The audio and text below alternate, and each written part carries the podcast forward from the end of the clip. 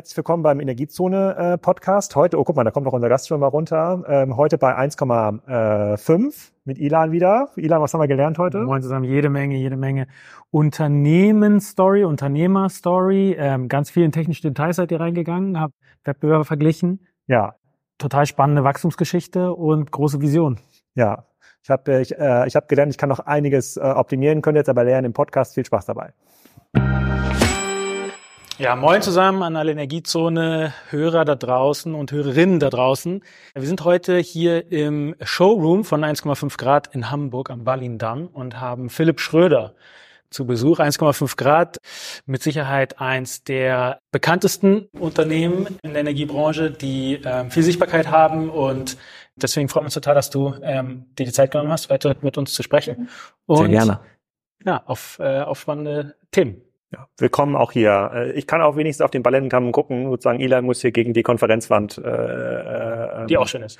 Gucken, genau. Kann nicht alles. Schön, dass es noch Showrooms gibt in den normalen Kassenzone-Folgen. Wir sprechen ja oft Unternehmen, die ja aus dem stationären Einzelhandel kommen, dem es ja nicht so gut geht und dann diese Räume freimachen müssen. Was war hier vorher drin? Was wurde hier vorher verkauft? Tatsächlich wurden hier äh, Designermöbel und Küchen verkauft. Und die sind dann rausgegangen. Und das hat uns die Möglichkeit gegeben, dann hier reinzugehen. Ja. Ah, cool.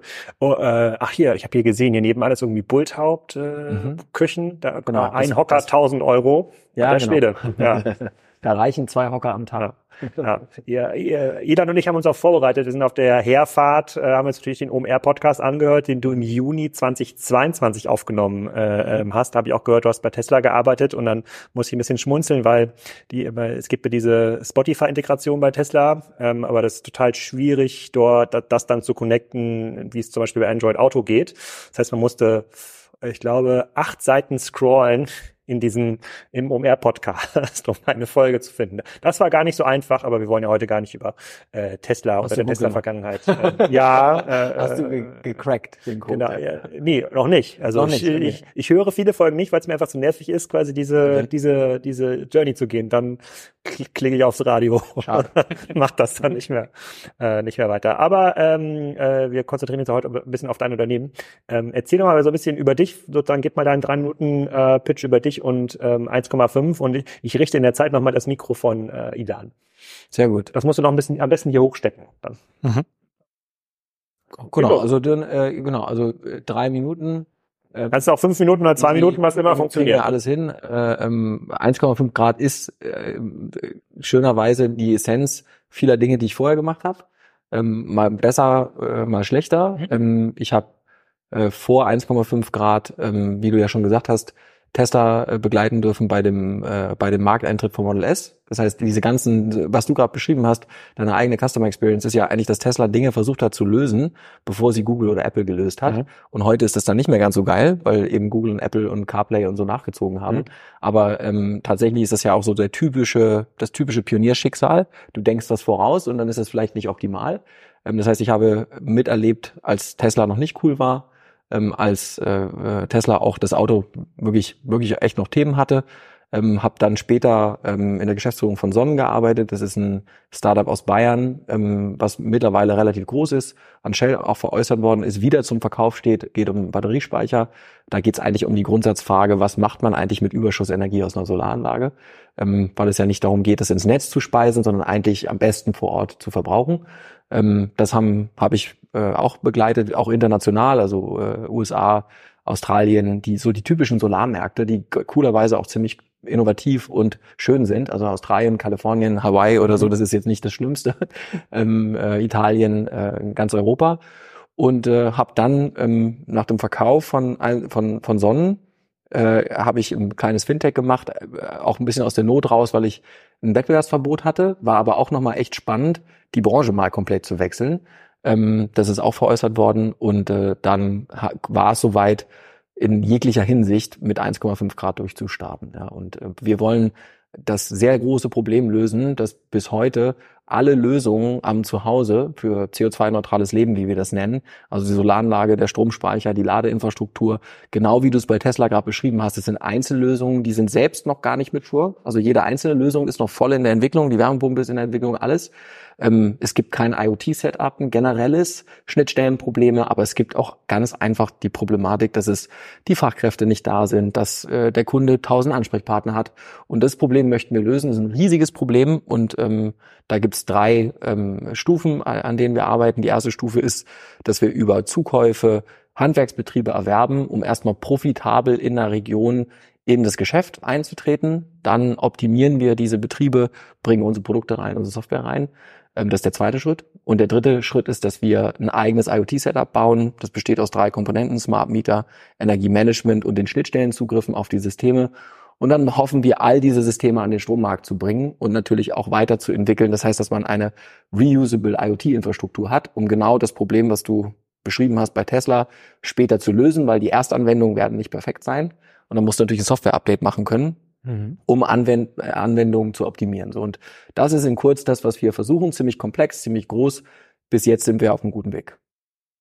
Sehr gut. Ähm, was hat sich denn seit 2022, seit dem ich dich das letzte Mal gehört habe jetzt ja. im Podcast, äh, geändert. Die, die, die Marktsituation, also der Ukraine-Krieg, der hatte damals schon angefangen. Äh, ja. Bauboom war, glaube ich, noch. Das ist ja. damals, damals war es, glaube ich, noch schwierig, Handwerker zu bekommen. Solarpanelpreise waren noch relativ hoch. Da hattest du, glaube ich, von der Unterversorgung, Supply Chain-Problematik äh, gesprochen. Was hat sich denn jetzt geändert? Du kannst, im Grunde ist die Aussage zu sagen, es ist ein bisschen so eine 180-Grad-Drehung ähm, äh, von den Makrotreibern. Die ist grundsätzlich erstmal richtig. Nicht in jedem Bereich, aber fast überall. Also genau wie du sagst, Baubereich ist, kommt nach unten, heißt Fachkräfte sind wieder da, heißt aber nicht, dass die trainiert sind, heißt nicht, dass sie die Produkte kennen, heißt nicht, dass sie zertifiziert sind, aber erstmal Labor ist da. Ähm, das war nicht so in 22. Produkt, kompletter Oversupply. Also ähm, egal, ob die Wärmepumpen äh, sind die Lager voll. Es gab ja unglaubliche Hochlauf in Polen, in Rumänien, aber auch international.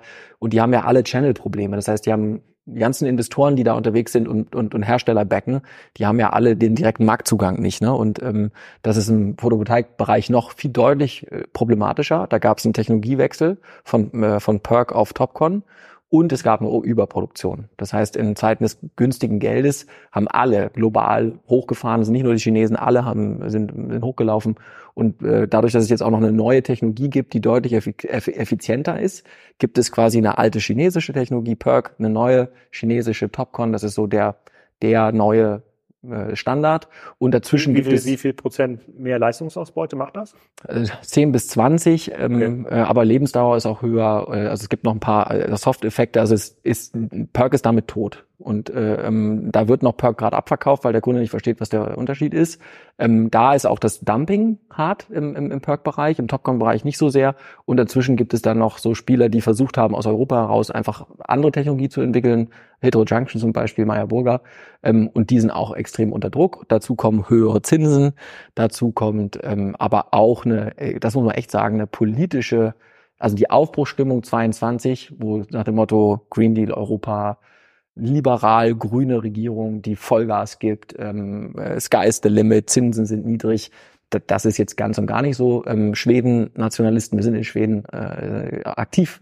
Also da auch eine ganz andere äh, politisches äh, äh, Rahmenbedingungen. Schon wieder so Rechtsruck. Ja, total, total. Ne? So und ähm, äh, das merken wir auch an den Küchentischen oder in der Interaktion mit Kunden und Kundinnen, dass das das hat Wirkung gezeigt. Ne? Also ähm, Solar oder das, was wir gemacht haben, war vor zwei Jahren deutlich klarer, dass das alle mittragen. Und jetzt ist es schon so, dass wir diesen Stellvertreterkrieg mitbekommen, dass halt jeder eine Meinung dazu hat und das sich auch hoch polemisiert hat. Also insofern ist das schon, das Marktumfeld hat sich verändert. Aber das Gute ist, die, der, an dem Trend aus meiner Sicht ändert sich überhaupt gar nichts, weil parallel natürlich auch ähm, durch diese Faktoren der Zeitpunkt zum Kauf, aber auch die wirtschaftliche Effektivität für Kundinnen und Kunden nicht besser sein könnte. Ich sage immer, die, die in der Krise gekauft haben, haben wahrscheinlich den schlechtesten Deal gemacht. Und diejenigen, die jetzt reingehen, glaube ich, können das auf einer ziemlich guten Grundbasis machen, wenn sie natürlich die Möglichkeiten haben. Ne?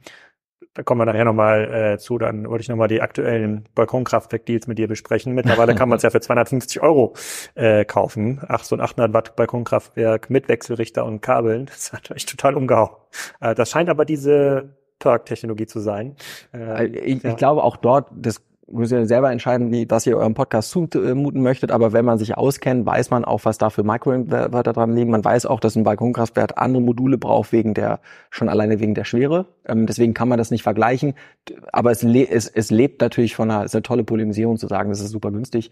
Ähm, ich glaube, wir, wir reden gar nichts, wir wollen nie in der Regel so richtig drüber sprechen, was ist denn der Einstiegspreis, der ist zwar auch wichtig, sondern wir versuchen darüber zu sprechen, über die Lebenszeit, zu welchem Preis produzierst du Strom? Weil das verstehen aus unserer Sicht Kunden besser und das sollte auch die relevante Diskussion sein. Es bringt dir ja nichts, wenn du was kostenfrei bekommst, aber es funktioniert gar nicht oder ist scheiße. Oder du bekommst was sehr günstig, aber am Ende ist es teurer in der Leistung. Es geht für uns ja darum, zu welchem Preis können wir CO2-neutrale Energie bereitstellen. Und Witzigerweise ist es wie so oft im Leben, dass wenn man, ähm, wir meinen schon, dass man ein bisschen mehr investieren muss, damit das auch günstig und nachhaltig ist. Ähm, aber das ist eine, das Umfeld ist ein Dumping-Umfeld. Ne? Also Sparfüchse, glaube ich, freuen sich gerade, weil sie sich 800 Angebote schicken können und dann ähm, ja da einfach ihren puren Spaß dran haben. Das ändert aber an unser an unseren Ansprüchen und auch Überzeugungen nicht. Das heißt, jeder sollte immer überlegen, nicht gucken, was es kostet im Sinne von Anschaffung auch, aber fragen, was zu welchem effektiven Preis bekomme ich denn jetzt Strom? Ja. Okay, vielleicht fangen wir nochmal mit eurem Geschäftsmodell an, für die Leute, die jetzt hier in den Laden kommen. Ja. Äh. Was verkauft ihr denn eigentlich ganz genau?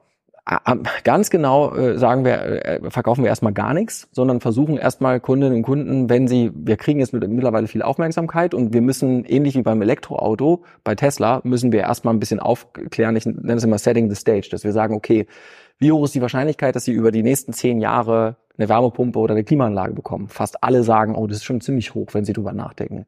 Wie hoch ist die Wahrscheinlichkeit über die nächsten zehn Jahre, dass Sie ein Elektroauto haben?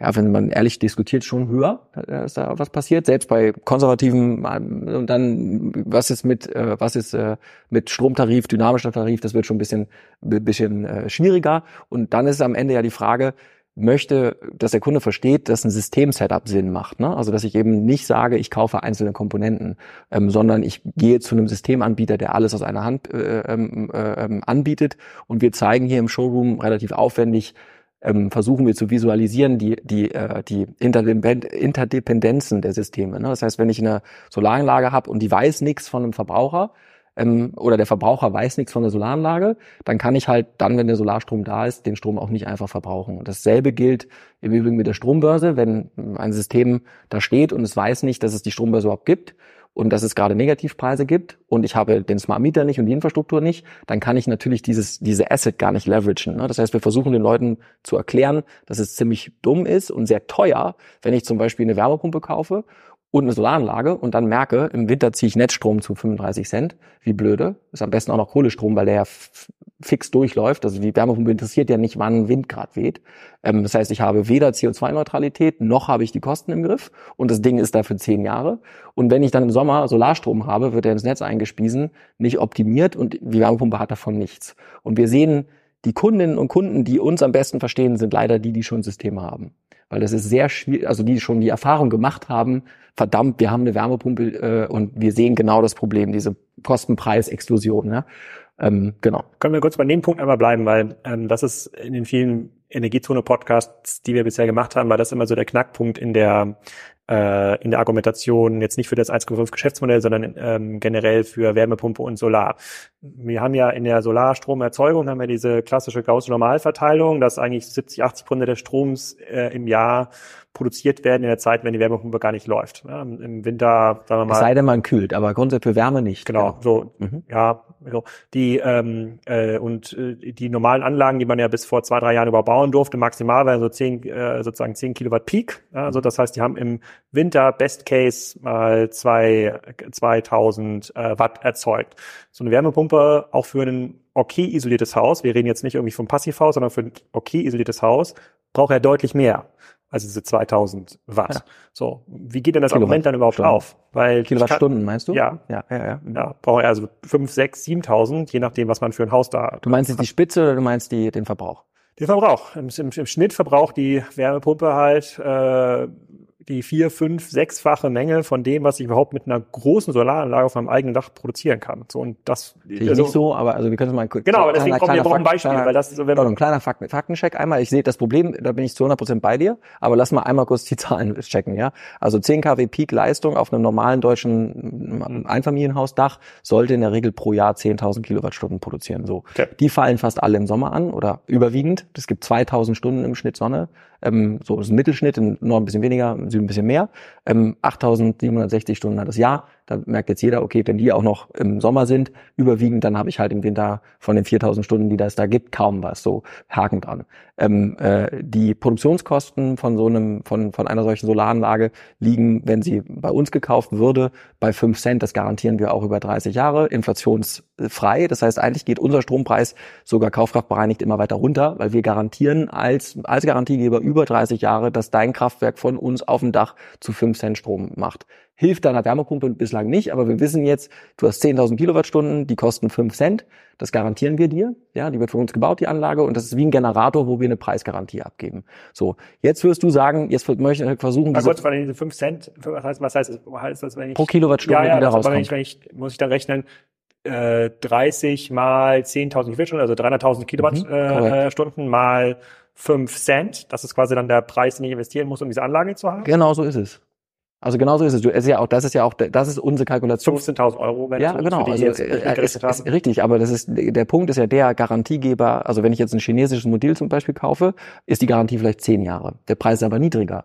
Wenn ich jetzt den Garantiezeitraum eines Chinesens nehme von zehn, jetzt sind wir, du bist ich glaube, wir müssen aufpassen, dass du nicht zu sehr versuchst, mich dauernd zu stellen und wir immer abkommen von dem, von dem eigentlichen Problem. Ja, aber ich gebe dir mal ein ganz einfaches Beispiel. Nimm ein Perk-Modul, super günstig, ähm, 10 Jahre Garantie, 15 Jahre Garantie, 20 Jahre Garantie von einem chinesischen Hersteller, den du gar nicht kennst. Kaufst du jetzt, es gibt ein Problem mit der Anlage. Ähm, erstens hat die weniger Output, deswegen ist die Kilowattstunde, ist die Anschaffung zwar geringer, die Kost, aber der Output ist geringer, deswegen muss die Kilowattstunde noch nicht mal günstiger sein. Das ist der erste Punkt. Der zweite Punkt, der ist ganz essentiell, ist, wo geht man denn hin, wenn im Jahr sieben es ein Problem gibt? Also deutsche Verbraucher werden ein Riesenproblem haben, zu sagen, zwei Jahre dauert die Gewährleistung von einem normalen Installateur. Im dritten Jahr sagen die, geh nach China. Das heißt, das ist ein ganz entscheidender, das heißt, man muss immer auf Garantiezeiträume gucken und man muss diese fünf, das, die Frage muss sein, lieber Installateur, der mir die günstigen Perk-Module anbietet, ja, für den äh, Pfennigfuchser, der muss sich die Frage stellen, im dritten Jahr, erstens muss er die Rechnung machen über den Garantiezeitraum, was ist meine Strommenge? Dann muss er sich die Frage stellen, wer garantiert mir diese äh, Strommenge und wo kann ich Rückgriff halten? Und dann habe ich einen Vergleich. Ne? Und jetzt kommen wir zurück zu der Fragestellung der Wärmepumpe. Also fünf Cent sagen wir. Es mag den einen oder anderen geben, der sogar günstiger ist. Ich glaube, das geht auch mittlerweile. Ähm, aber das ist erstmal der Punkt, wenn wir am Küchentisch sitzen, über den wir sprechen. Jetzt kommt der nächste Punkt, nämlich die Frage, na ja, Herr Schröder bringt mir ja gar nichts für meine Wärmepumpe. Toll, dass ich jetzt fünf Cent habe, die kann ich ins Netz einspeisen, da kriege ich acht mache ich Geld. Ich kann sie zu Hause benutzen, den Stromspeicher tun, alles ist wunderbar. Aber für die Wärmepumpe bringt es mir wenig, weil es die Korrelation nicht gibt und ich kann den Stromspeicher saisonal nicht benutzen, den kann ich nur untertägig oder wöchentlich benutzen. So und äh, da, das ist ja der Punkt für Dynamic Pulse und für Hubbeat als Plattform, als Marktplatz äh, eigentlich zum Energy Trading, ne? weil was ich da mache ist, ich habe im Windkraft ist die zweite große für alle verfügbare, also Solar- und Windkraft an der Strombörse ist der günstigste Generator, wenn ich keinen auf dem Dach habe. Im Übrigen auch für alle relevant, die eben nicht das Privileg haben, überhaupt einen Dachzugang zu haben. Und Heartbeat als Plattform will dieses Problem genau lösen, weil es einfach in die Hand gelogen ist, zu sagen, kauf dir eine Solaranlage und dann ist es mit der Wärmepumpe gelöst. Es ist einfach gelogen. Es ist einfach nicht richtig, in keiner äh, Ebene. Und was wir da machen, ist, dass wir sagen, okay, es gibt im Jahr ungefähr nochmal 2000 Windstunden. Das ist zwischen, kommt Ostsee, Nordsee, kommt drauf an, gibt 1500, 2000, was auch immer. Und die liegen überraschenderweise oder nicht überraschenderweise vor allem in den Herbst, Wintermonaten, Frühjahrsmonaten. Das heißt, wenn ich jetzt wieder auf die 8670 Stunden gucke, habe ich im Sommer eine Relle, habe ich 10.000 Kilowattstunden zu 5 Cent. Geil. Entweder ins Netz, mache ich Geld, oder ich speichere sie, ist schon ziemlich und inflationsfrei, kaufkraftbereinigt, geht der Preis immer weiter runter. Kann mir vollkommen egal sein, was die Politik macht, das ist ziemlich geil. Jetzt Winter. Und da machen, sagen wir, hey, das ist ja auch die nächste Ebene für Energieversorgung. Warum hole ich mir jetzt einen Energieversorger, der einen alten Zähler hat, der mir eine Pauschale abzieht, dem ich ja am Ende seinen Energiehandel ähm, äh, finanziere? Und was macht der denn? Der optimiert mich ja an der Börse auch. Das heißt, der versucht eigentlich seinen Einkaufspreis von Strom dann so zu optimieren, dass er bei Intraday und Day-Ahead-Handel reingeht. Da kommen jetzt Tipper, Octopus und andere und sagen, das beenden wir jetzt, das machen wir genauso und sagen, guck mal, wie geil wäre das denn, wenn deine flexiblen Verbraucher, du sparst von deinem Pool, wir sind in Australien tätig, Poolpumpe ist geil, Stromspeicher ist mega, weil er total flexibel ist und schon bezahlt wird über die Einsparung der Solaranlage, Elektroauto, Knaller, ja, ähm, äh, Wärmepumpe, Königsdisziplin. Aber die kannst du jetzt alle denken und sagen, wie können wir die Windstunden, die ja dazu führen, dass der Strompreis extrem niedrig ist und die CO2-Korrelation ist auch da. Ne? Also gab es den Wintersturm, wie hieß der nochmal? Irgendwas mit Z weiß ich nicht mehr, aber es gab den Wintersturm, da hatten wir über Weihnachten mehrere Tage Negativpreise. Nicht Stunden. Ach, Sturm meinst Tage. Sturm. Wintersturm. Ach so, Ja, ja, Sturm, ich habe Winterstrom verstanden. Ein Wintersteuer, Ja. das wollte ich Winter- versprechen, aber Wintersturm. Ja, Ja, ja. Und der, da ist genau das passiert. Das heißt, dass, dass die, die Wärmepumpe und das Elektroauto, das Elektroauto braucht bei 11 kW nur 4000 400 Stunden im Jahr. Aber bei 11 kW Leistung, ne, das ist also die Leistung, mit der ich reinlade pro Stunde, ähm, da brauche ich maximal 400, 500 Stunden pro Jahr. Wenn ich diese 400, 500 Stunden jetzt aufteile in die Solarpeaks, einmal Peak 1 mein eigener Generator und wenn der Strompreis aber günstiger ist, weil ich einen sonnigen, windigen Sonntag im Sommer habe oder einen Win- Wintersturm habe, dann gehe ich natürlich da rein. Das Schöne ist jetzt, erstens geht der Preis runter, wir garantieren ja 15 Cent aus dem Netz, brauchst keine Solaranlage für, kriegst von uns den, da steht da, den Energiemanager, der Energiemanager greift zu, Das hier? Mitte, genau. Das ist, so, das ist quasi die, unser API-Connection. Mhm. So, damit connecten wir uns mit den integrierten Devices und die werden ausgesteuert. Und dem Algo ist erstmal vollkommen egal, was da angeschlossen wird. Und das ist genau das. Unsere Kunden und Kundinnen und Kunden haben jetzt Zugriff einmal auf ihre 5 Cent. Und das, die zweite Parameter, nach dem wir optimieren, ist, wo ist der Strompreis an der Börse? Und der Algo sagt dann, okay, wenn wir merken, und das weißt du ja, weil die Wetterdaten Day Ahead ist einen Tag in Advance, das heißt, wir wissen am- heute, was morgen passiert, das sagt Timmer ja auch, Octopus auch, aber den Vorteil, den wir haben, ist, die flexiblen Lasten können wir dann automatisiert aussteuern. Das heißt, die, äh, den Stromspeicher, die Wärmepumpe und auch das Elektroauto. Das heißt die Wallbox, ne? nicht das Elektroauto, weil wir den Backend-Zugang noch nicht haben. Aber das heißt, dass wir dann beginnen zu sagen, okay, wenn wir jetzt einkalkulieren, diese 2000 Stunden, die überwiegend in den Winter- oder Herbst-Frühjahrsmonaten liegen, dann kommen, kriegen wir schon relativ viel, nicht alles, aber wir kriegen, weil Convenience ist ja noch King. Und wenn der Kunde Convenience drückt bei uns, dann greifen auch wir auf reguläre Kraftwerke zu. Ne? Also da kommen wir auch nicht raus. Aber wir können schon mal deutlich optimieren und das Pricing ist ja das, was den Kunden auch interessiert. Das heißt, der Kunde weiß dann, das Auto wird halt nicht sofort vollgeladen, sondern fängt erst an, nachts um zwei anzuladen. Dafür ist aber auch der Preis deutlich geringer. Und damit lösen, damit wollen wir beide Probleme lösen. Einmal alle Komponenten aus einer Hand, alle kompatibel, alle Teil eines IoT-Systems, was ich auch reusable habe für die Zukunft. Also Intraday-Handel kommt bei uns. Dann aber auch zu sagen, wie können wir die Verbraucher zu Hause oder auch bei größeren Industrieunternehmen mit Sonne und Wind am Strommarkt ver äh, ver vernetzen. Die Vision von 1,5 Grad ist ja to live on wind and sunlight forever for free. Und das geht nur dann, wenn ich versuche, die Verbrauchenden, also von der, wir, wir verhandeln gerade Waschmaschinen, also Hersteller von White Goods, das heißt eine Waschmaschine, die automatisch programmiert wird, die mache ich an, Geschirrspüler und die wartet genauso auf den Peak wie das Elektroauto. Und daran glauben wir als Fundament der Firmenstrategie, weil wir sagen, kommt immer mehr äh, volatile Energie, immer mehr Sonne, immer mehr Wind. Die machen Riesenprobleme im Netz. By the way, die werden falsch gelöst. Die Leute sagen Wasserstoff, Netzspeicher.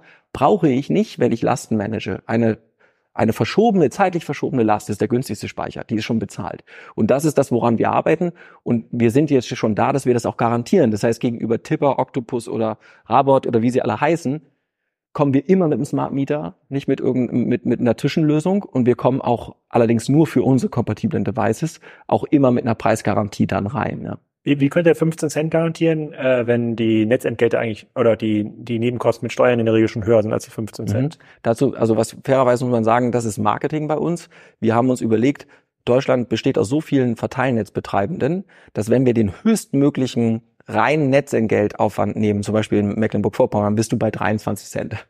Deutlich drüber. Wenn wir den niedrig äh, nehmen können, wären wir bei 14 Cent. Ich glaube, was einfacher wäre bei Experten, ist zu sagen, wir gehen davon aus, dass wir im Schnitt zu drei Cent am Strommarkt zukaufen. Und der Durchschnitt liegt jetzt bei 8 Cent. Ne? Ähm, und dann kommen da eben alle Netzentgelte und Steuern drauf. Erstellung, Erstellungskosten. Ja, also, also ihr, du, redest, netto. Ne? Du redest, okay, du redest von Börsenpreisen, aber Netzentgelte kommen noch drauf. Die kommen auf die drauf, genau. Aber okay. wir haben gesagt, also wenn wir jetzt sagen würden, zum Beispiel, der, der, der, der normale Kunde würde ja denken 15 Cent und guckt auf seine Stromrechnung, da steht jetzt irgendwie 35 oder 40 Cent. Ja, aber das ist ja, das ist, das ist aber Apple für Apple. Das machen wir genauso. Also das ist ja, also die 15 Cent sind der, also fairerweise die 15 Cent sind der niedrigste, das niedrigste ähm, Netzfeld also wenn du dir Deutschland anguckst, das ist leider komplex, hast du halt Netzbetreiber und die legen fest, was die Netzentgelte sind. Oder dort ist es festgelegt. Du kannst eine Straße haben und die Straße hört auf und auf der anderen Straßenseite hast du andere Netzentgelte. Das ist so. Ähm, und wozu führt das, dass du eine Endkundenkommunikation nicht machen kannst? Die 15 Cent beinhalten in den niedrigpreisigsten, ähm, das sind ungefähr 70 Prozent des Bundesgebiets, schon die Netzentgelte. Das ist brutto. Das ist brutto. Das ist brutto. Äh, heißt aber auch, das heißt äh, in, in, in zum Beispiel in Mecklenburg-Vorpommern, also um es nochmal einfacher zu erklären, egal wie hoch die Netzentgelte sind, äh, ab einem Netzentgelt, was höher ist als, ich glaube, ähm, 12 Cent, also Netzentgelte höher als 12 Cent, da schlagen wir auf. Wir werben aber mit 15 Cent, weil 70 Prozent der Bundesbürger und Bürgerinnen okay. in einem Feld liegen. Weil, weil wenn wir werben würden mit 3 Cent, dann würden die Kundinnen und Kunden sich in die Irre geleitet führen, weil sie sagen, ja toll, an der Strombörse. Das heißt, wir, wir, vergleichen schon effektiv. Okay. Nur du siehst jetzt auch im Marketing, wie aufwendig das ist, weil die Kundinnen und Kunden, die sind alle in unterschiedlichen Netzentgelten. Mecklenburg-Vorpommern ist anders als NRW oder auch Hamburg ist viel teurer als Niedersachsen. Ja. ja? Ähm, und das heißt, äh, äh, äh, für Fachleute ist es einfacher zu sagen, wir versuchen, Strom von der Börse zu kaufen, negativ nach unten natürlich offen und maximal drei Cent. Und das garantieren wir auch. Und das heißt, dass die Kunden dann brutto trotzdem zwischen 15 und im höchsten Netzentgeltbereich 23 Cent liegen. Heißt aber auch, der Durchschnitt in Mecklenburg-Vorpommern ist ja nicht 35 Cent. Der Durchschnitt in Mecklenburg-Vorpommern ist über 40 Cent. Warum? Weil die Netzentgelte so hoch sind. Äh, Im Gro kann man zusammenfassen, dass wir trotzdem immer für 50 Prozent einsparen. Es ist bloody komplex leider. Ähm, deswegen ist es manchmal auch nicht so einfach, das zu kommunizieren. Klasse. Ich lasse mal Ilan erstmal fragen. Er meldet sich schon die ganze Zeit. Ich habe Thema Solaranlagen und sagen, Solardefekten komme ich gleich noch mal. Da habe ja, ich andere Daten, aber kommen wir dann mal zu. Gerne. Ähm, müsst ihr, das meine Frage wäre gewesen, müsst ihr viel erklären? Also wer ja. sind eure Kunden? Sind das ähm, sozusagen Pioniere, die schon alles wissen und schlauer sind ähm, als jeder Energieexpert oder sind das Leute, die sozusagen, wo es viel Aufklärungsarbeit eben auch gibt? Ähm, es ist alles Mögliche. Ne? Ich glaube, man, man äh, Solar ist schon sehr mainstreamig mittlerweile und unsere Wettbewerbenden äh, sind eher in der Regel so unterwegs, dass sie sagen, die versuchen sich sehr zu fokussieren auf Preis. Ne? Da wird dann also gesagt, okay, ähm, Solarmodul und Wechselrichter möglichst günstig. Äh, äh, das heißt, da wird schon commoditized. Wir widersetzen uns dem Trend schon. Ist okay. okay. Wir widersetzen uns dem Trend schon, weil wir das nicht äh, gut finden, weil wir wieder zurückkommen auf, auf den Benefit. Wir wollen ja den Kunden mit dem Kunden die nächsten 20, 30 Jahre verbringen. Wir bauen die äh, IoT-Infrastruktur dort auf. Das heißt, das setzt uns schon zu, dass die, der Mainstream eher, also entpalisiert wird. Ne? Also Enpal ist ja sehr klar in der, in der Kostenkommunikation, auch wenn sie dann aus unserer Sicht teurer sind als wir. Ähm, aber es ist von bis natürlicherweise passiert immer dasselbe. Spätestens, wenn zur Solaranlage die Ladeinfrastruktur kommt oder die Wärmepumpe, geht die Komplexität auch so hoch, dass Kundinnen und Kunden mehr wissen wollen und verstehen wollen. Ähm, insofern ist es ein, es ist ein sehr breiter, sehr, sehr breit und freut sehr, dass jetzt das Smart Meter Thema Relevanz bekommt und Kundinnen und Kunden überhaupt drüber nachdenken, dass es das gibt. Dänemark, Schweden, Finnland, die haben alles Smart Mieter. Da gibt es bei den Wetternachrichten in Dänemark eine Preiskurve, Day-Ahead-Kurve in den Wetternachrichten. Das heißt, ganz Dänemark die Kinder kennen das schon. Da morgen, wird's windig und übrigens, Leute, da geht der Preis richtig runter. So und das heißt, das wird ist der Pool, das doch mal, wird der Pool mal richtig warm. Ja, das wäre doch aber so ja. wie die Tagesschau, oder? Ja, aber absolut. Ne, das ist eine Frage der Adoption. Ne, so und ähm, und die Realität ist halt, dass Deutschland das nicht hat. Und das heißt, wir wir wir wir wir äh, haben uns entschlossen, mehrere Kämpfe gleichzeitig auszutragen. Der eine Kampf ist, wie bringe ich qualitative Installationen rein? Welche Produkte brauche ich dort. Wir sind eher Western Hemisphere, Non-Chinese, höhere Qualität, Nasdaq 100 Zulieferer, ähm, können wir auch nochmal drüber sprechen. Und dann natürlich noch, welches Setup will ich denn haben, weil wir mhm. wollen die beste TCO. Wir glauben ab, also TCO, Total Cost of Ownership, also die Betriebskosten, die wollen wir schlagen können. Und das Problem ist, dass die Kunden jeden eins, alle drei Säulen noch nicht verstanden haben. Aber wir lassen uns da nicht beirren, ähm, machen deshalb auch ein bisschen weniger Werbung, weil wir, weil wir uns darauf fokussieren mit vielen Kunden-Events. Wir haben viele Showrooms, wir haben vor allem Events in denen, also hier sind regelmäßig 100 Leute oder so, die sich zu dem Thema dann auch ähm, informieren wollen unter verschiedenen Aspekten. Und das ist schwierig, aber wir, wir bleiben auf dem Kurs, weil wir merken, dass die, wir, wir, wir erleben, dass Kunden, wie Tesla-Kunden damals, educaten auch ihre Nachbarn und sagen, kauft dir nicht einfach irgendeinen Shit. Ja, so ähm, mal gucken, wie wir uns damit schlagen in den nächsten Jahren. Es ist schwierig. Ne? In Schweden, Schweden ist es einfacher. Ich meine, die haben dynamische Tarife, die kennen das. Ähm, aber natürlich kannst du auch nicht mehr so pionieren. Also ich finde es total spannend, dass wir die Gelegenheit haben, das Smart Meter hier in Deutschland selbst äh, mit dem Smart Meter Gateway, der 14a, der jetzt kommt, äh, Paragraph 14a, das ist ja die Steuerung des DIM. Das können wir alles schon. Und das wird ziemlich geil. Zum Gateway kommen wir noch mal. Ich würde noch einmal mal zurückspringen auf deine Statements zum Thema ähm, Solarpaneele. Als ich äh, bei uns, was haben wir, wann haben wir bei uns die Solaranlage installiert? Ich glaube vor fünf Jahren oder vor vier Jahren. Äh, damals war einer der Anbieter, die das schon als Full Service gemacht haben, war Eigensonne. Mhm. Dann haben wir es dann gekauft. Wie geht's Eigensonne heute so? Kann ich gar nicht sagen. Die sind insolvent. Ja? Ja. Mhm. Weil? Weil ähm, scheiß Produkt. So, was hast du an, was ist das für eine Anlage, die du hast? Der Wechselrichter ist Kostal. Mhm. Äh, Kostal ist nicht schlecht. Batterie ist BYD. Mhm. Ähm, die wird auch heute noch viel verbaut. Module kann ich gar nicht sagen. Angeblich waren das damals auch schon super Module, aber damals gab es einen Technologiewechsel ja, ja noch, äh, noch genau, gar nicht. Es werden wahrscheinlich Perk-Module eher sein. Ne? Also muss ja so sein, wenn es fünf Jahre alt ist, wird's ja und du sagst, ja, der Technologiewechsel war jetzt, äh, ja, war jetzt der, ist jetzt, der war letztes hm. Jahr. Ja, also ich, ich, jetzt, ich, ich versuche noch zurückerinnern, zu, zu, zu erinnern, ähm, sozusagen, weil du sagst, man man ist auf den Service ähm, ähm, angewiesen, auf Servicefähigkeit angewiesen. Und eine der Argumente damals war ähm, nicht nur von eigen, sondern auch von anderen ist, dass diese, dass die meisten äh, Solaranlagen, abgesehen vom Wechselrichter, der tatsächlich mal alle zehn Jahre kaputt geht. Ähm, insbesondere bei den Modulen eben nicht sehr pflegeintensiv sind. Du siehst ja auch noch Solaranlagen, die vor 20 Jahren verbaut sind. Äh, ähm, und viele von denen laufen halt, außer äh, sozusagen, die haben schlechte Komponenten äh, verbaut und da rosten dann die Kabelanschnittstellen weg. Aber wie oft passiert das denn, dass solche Anlagen überhaupt kaputt gehen? Ich glaube, du musst das einmal unterscheiden. Du musst einmal unterscheiden, du musst sagen, das eine ist, wie häufig brauche ich Service und von auf welcher Komponentenebene. Das ist das eine, wenn ich sie so lassen will, wie sie sind. Und das zweite ist, über den Lebenszeitraum, den ich habe, wer ist der Garantiegeber? Weil ich würde sagen, dass die Wahrscheinlichkeit, dass du in den ersten fünf bis zehn Jahren mit dem Modul, ich meine, das Geile am Solarmodul ist ja, dass es für den Weltraum entwickelt worden, für mhm. hier Shootout und dann äh, in, in, bist du im Vakuum für tausend Jahre und kriegst Strom. Ich meine, das ist ziemlich geil. Das ist die Technologie auf deinem Dach. Ich liebe das immer noch. Das ist einfach brillant. Aber ich würde sagen, wenn du nur auf das Modul guckst, ist die Wahrscheinlichkeit, dass du das Service brauchst, null, weil wenn brauchst du Replacement, ja, ähm, aber Service nicht, weil da wird auch keiner rangehen. Also entweder äh, ne, und und dann würde ich bei Modul würde ich auch sagen, nein, da zahle ich keine Servicepauschale oder so oder lass mir auch nicht erzählen, dass es serviceintensiv ist. Da gucke ich einzig und alleine auf den Garantiegeber, weil die die 20 Jahres Lebenszeit, auch wenn du dein Haus verkaufst, ähm, äh, sehen wir in Australien. Der Markt ist früher gekommen als Australien, als Deutschland. Da ist es genau so, da liegt halt viel Dünnschiss auf den Dächern. Das heißt, der nächste Käufer kommt, guckt sich an, was ist die Unterkonstruktion, wie ist das im Dach verankert, was sind das eigentlich für Module. Problem ist, sieben Jahre später ist man schlauer und weiß, dass es alles ist ein Hersteller, den es gar nicht mehr gibt. Ja, also die Garantie gibt, die, die, der, der Hersteller auf die Konstruktion und Kabel auf das Modul selbst? Ich bleibe jetzt erstmal beim, ich gebe dir mal einen Gesamtschau. Ne? Das heißt also, äh, bei dem Modul ist es jetzt, wenn es nie kaputt geht, kann es dir auch egal sein, dass du keine, dass du keinen Garantiegeber mehr hast. Aus meiner Sicht wird, ist die Wahrscheinlichkeit, dass du über 25 Jahre, wie viel Garantie hast du denn bekommen? I don't know, habe ich mich fairerweise gar nicht drum. Okay. Aber ich glaube, beim Modul würde ich immer nur auf die Garantie achten, weil die Wahrscheinlichkeit, dass du Service brauchst, ist sehr gering. Damit würde ich mich nicht beschäftigen. Ich würde einfach nur sagen, wenn was ist mit dem Ding, ne, wenn ich einer von den wenigen bin, die da ein Problem haben, wer bezahlt das eigentlich und wen kann ich da vor Gericht ziehen? Ne? So, das ist der eine Punkt. Eigensonnen kannst du nicht mehr vor das Gericht ziehen, weil die haben sowieso nur zwei Jahre Gewährleistung. Da würde ich sagen, Service nein.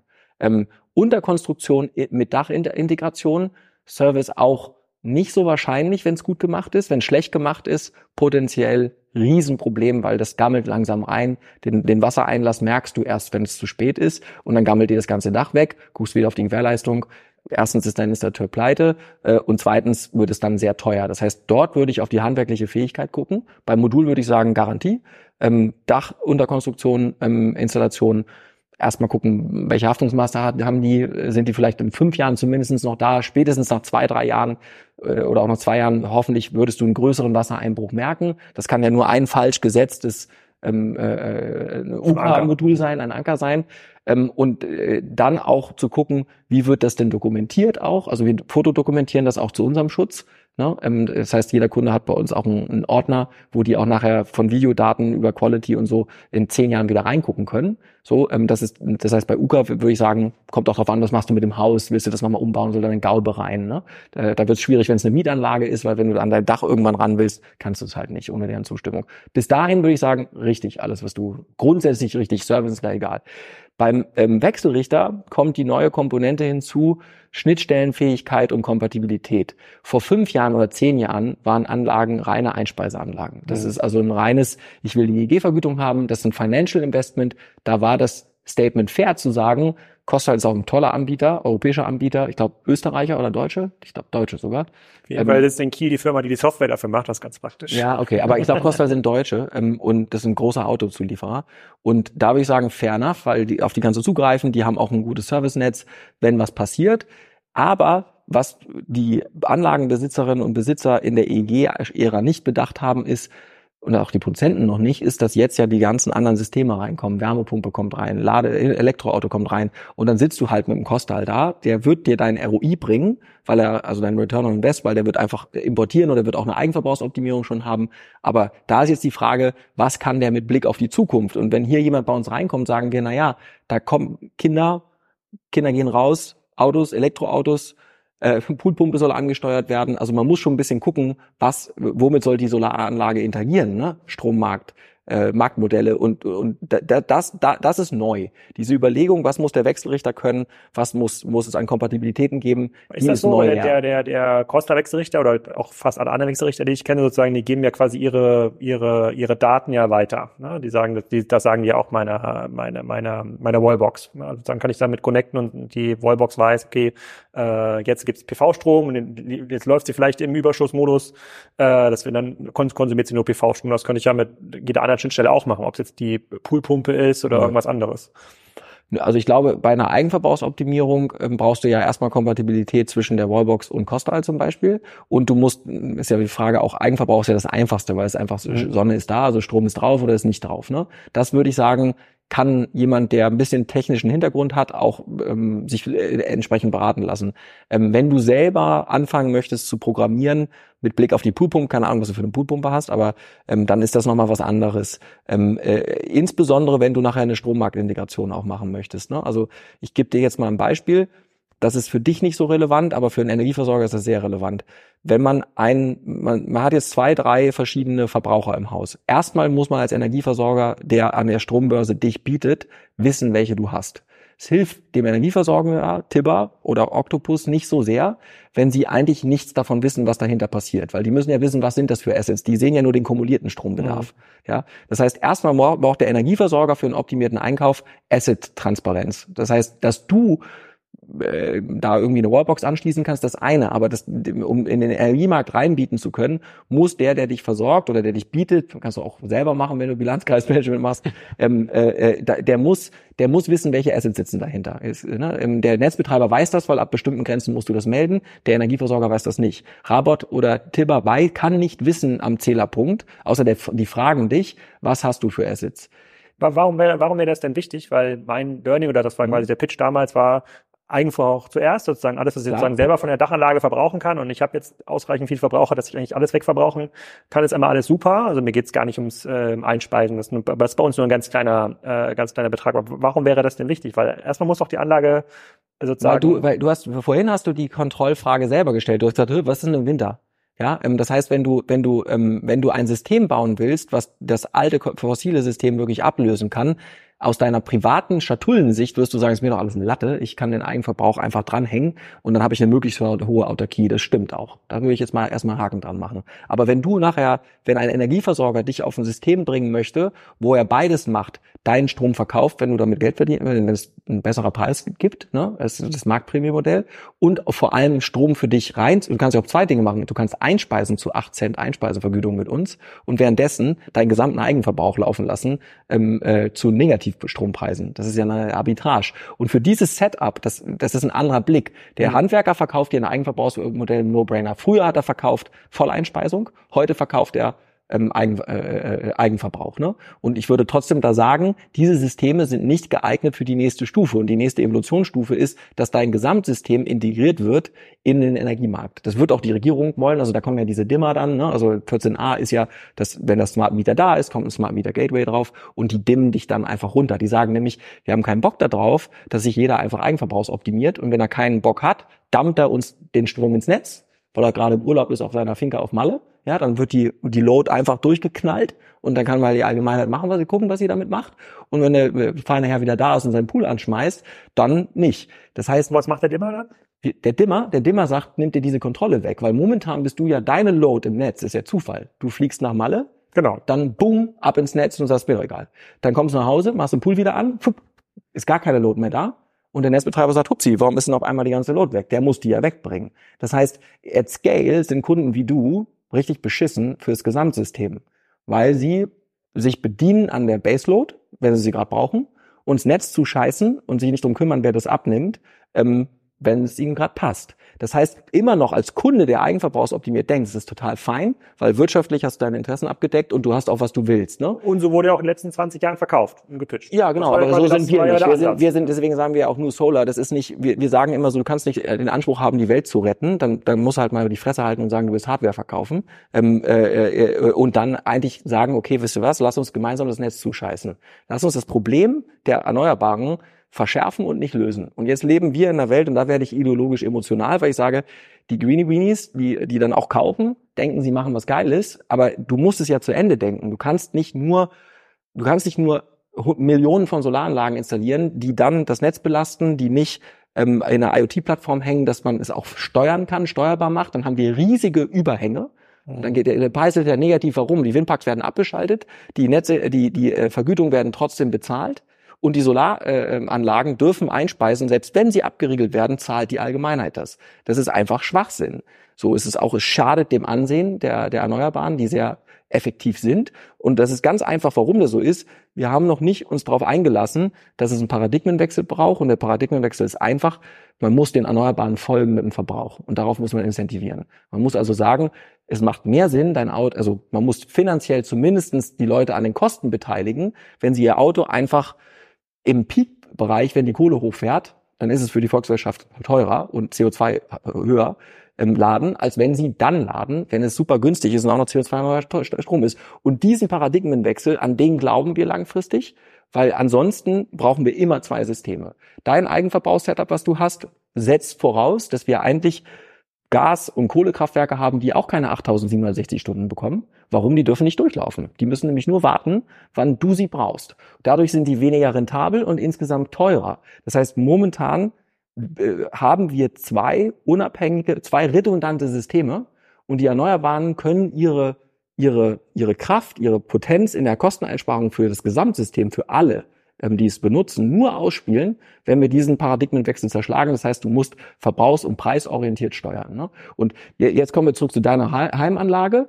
Du kannst trotzdem dich äh, entspannt zurücklegen, weil du kriegst ja deine Eigenspeisevergütung über 22 Jahre, ähm, äh, 20 Jahre. Und du hast ja auch deinen Eigenverbrauchsvorteil, den du fahren kannst. Das heißt, dir kann da nichts passieren. Aber wir sagen halt, zusätzlich, und jetzt kommen wir auch zurück zu deinem Nutzen, du kannst nicht mit dem Costa-Wechselrichter und ohne Smart Meter teilnehmen an dynamischen Tarifen.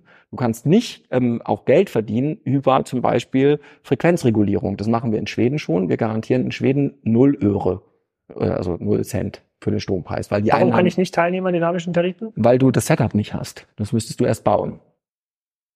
Hä? Aber ich könnte auch einfach, wenn ich, wenn ich jetzt. Kannst du jetzt mal einen Mieter kaufen? Ja. Okay, gut, in Ordnung, ja. aber das Warum ist, kann ich dann, kann ich dann, nehme ich doch einen Teil. Also. Okay, und der Smart Meter ist jetzt verbunden mit dem Kostalwechselrichter?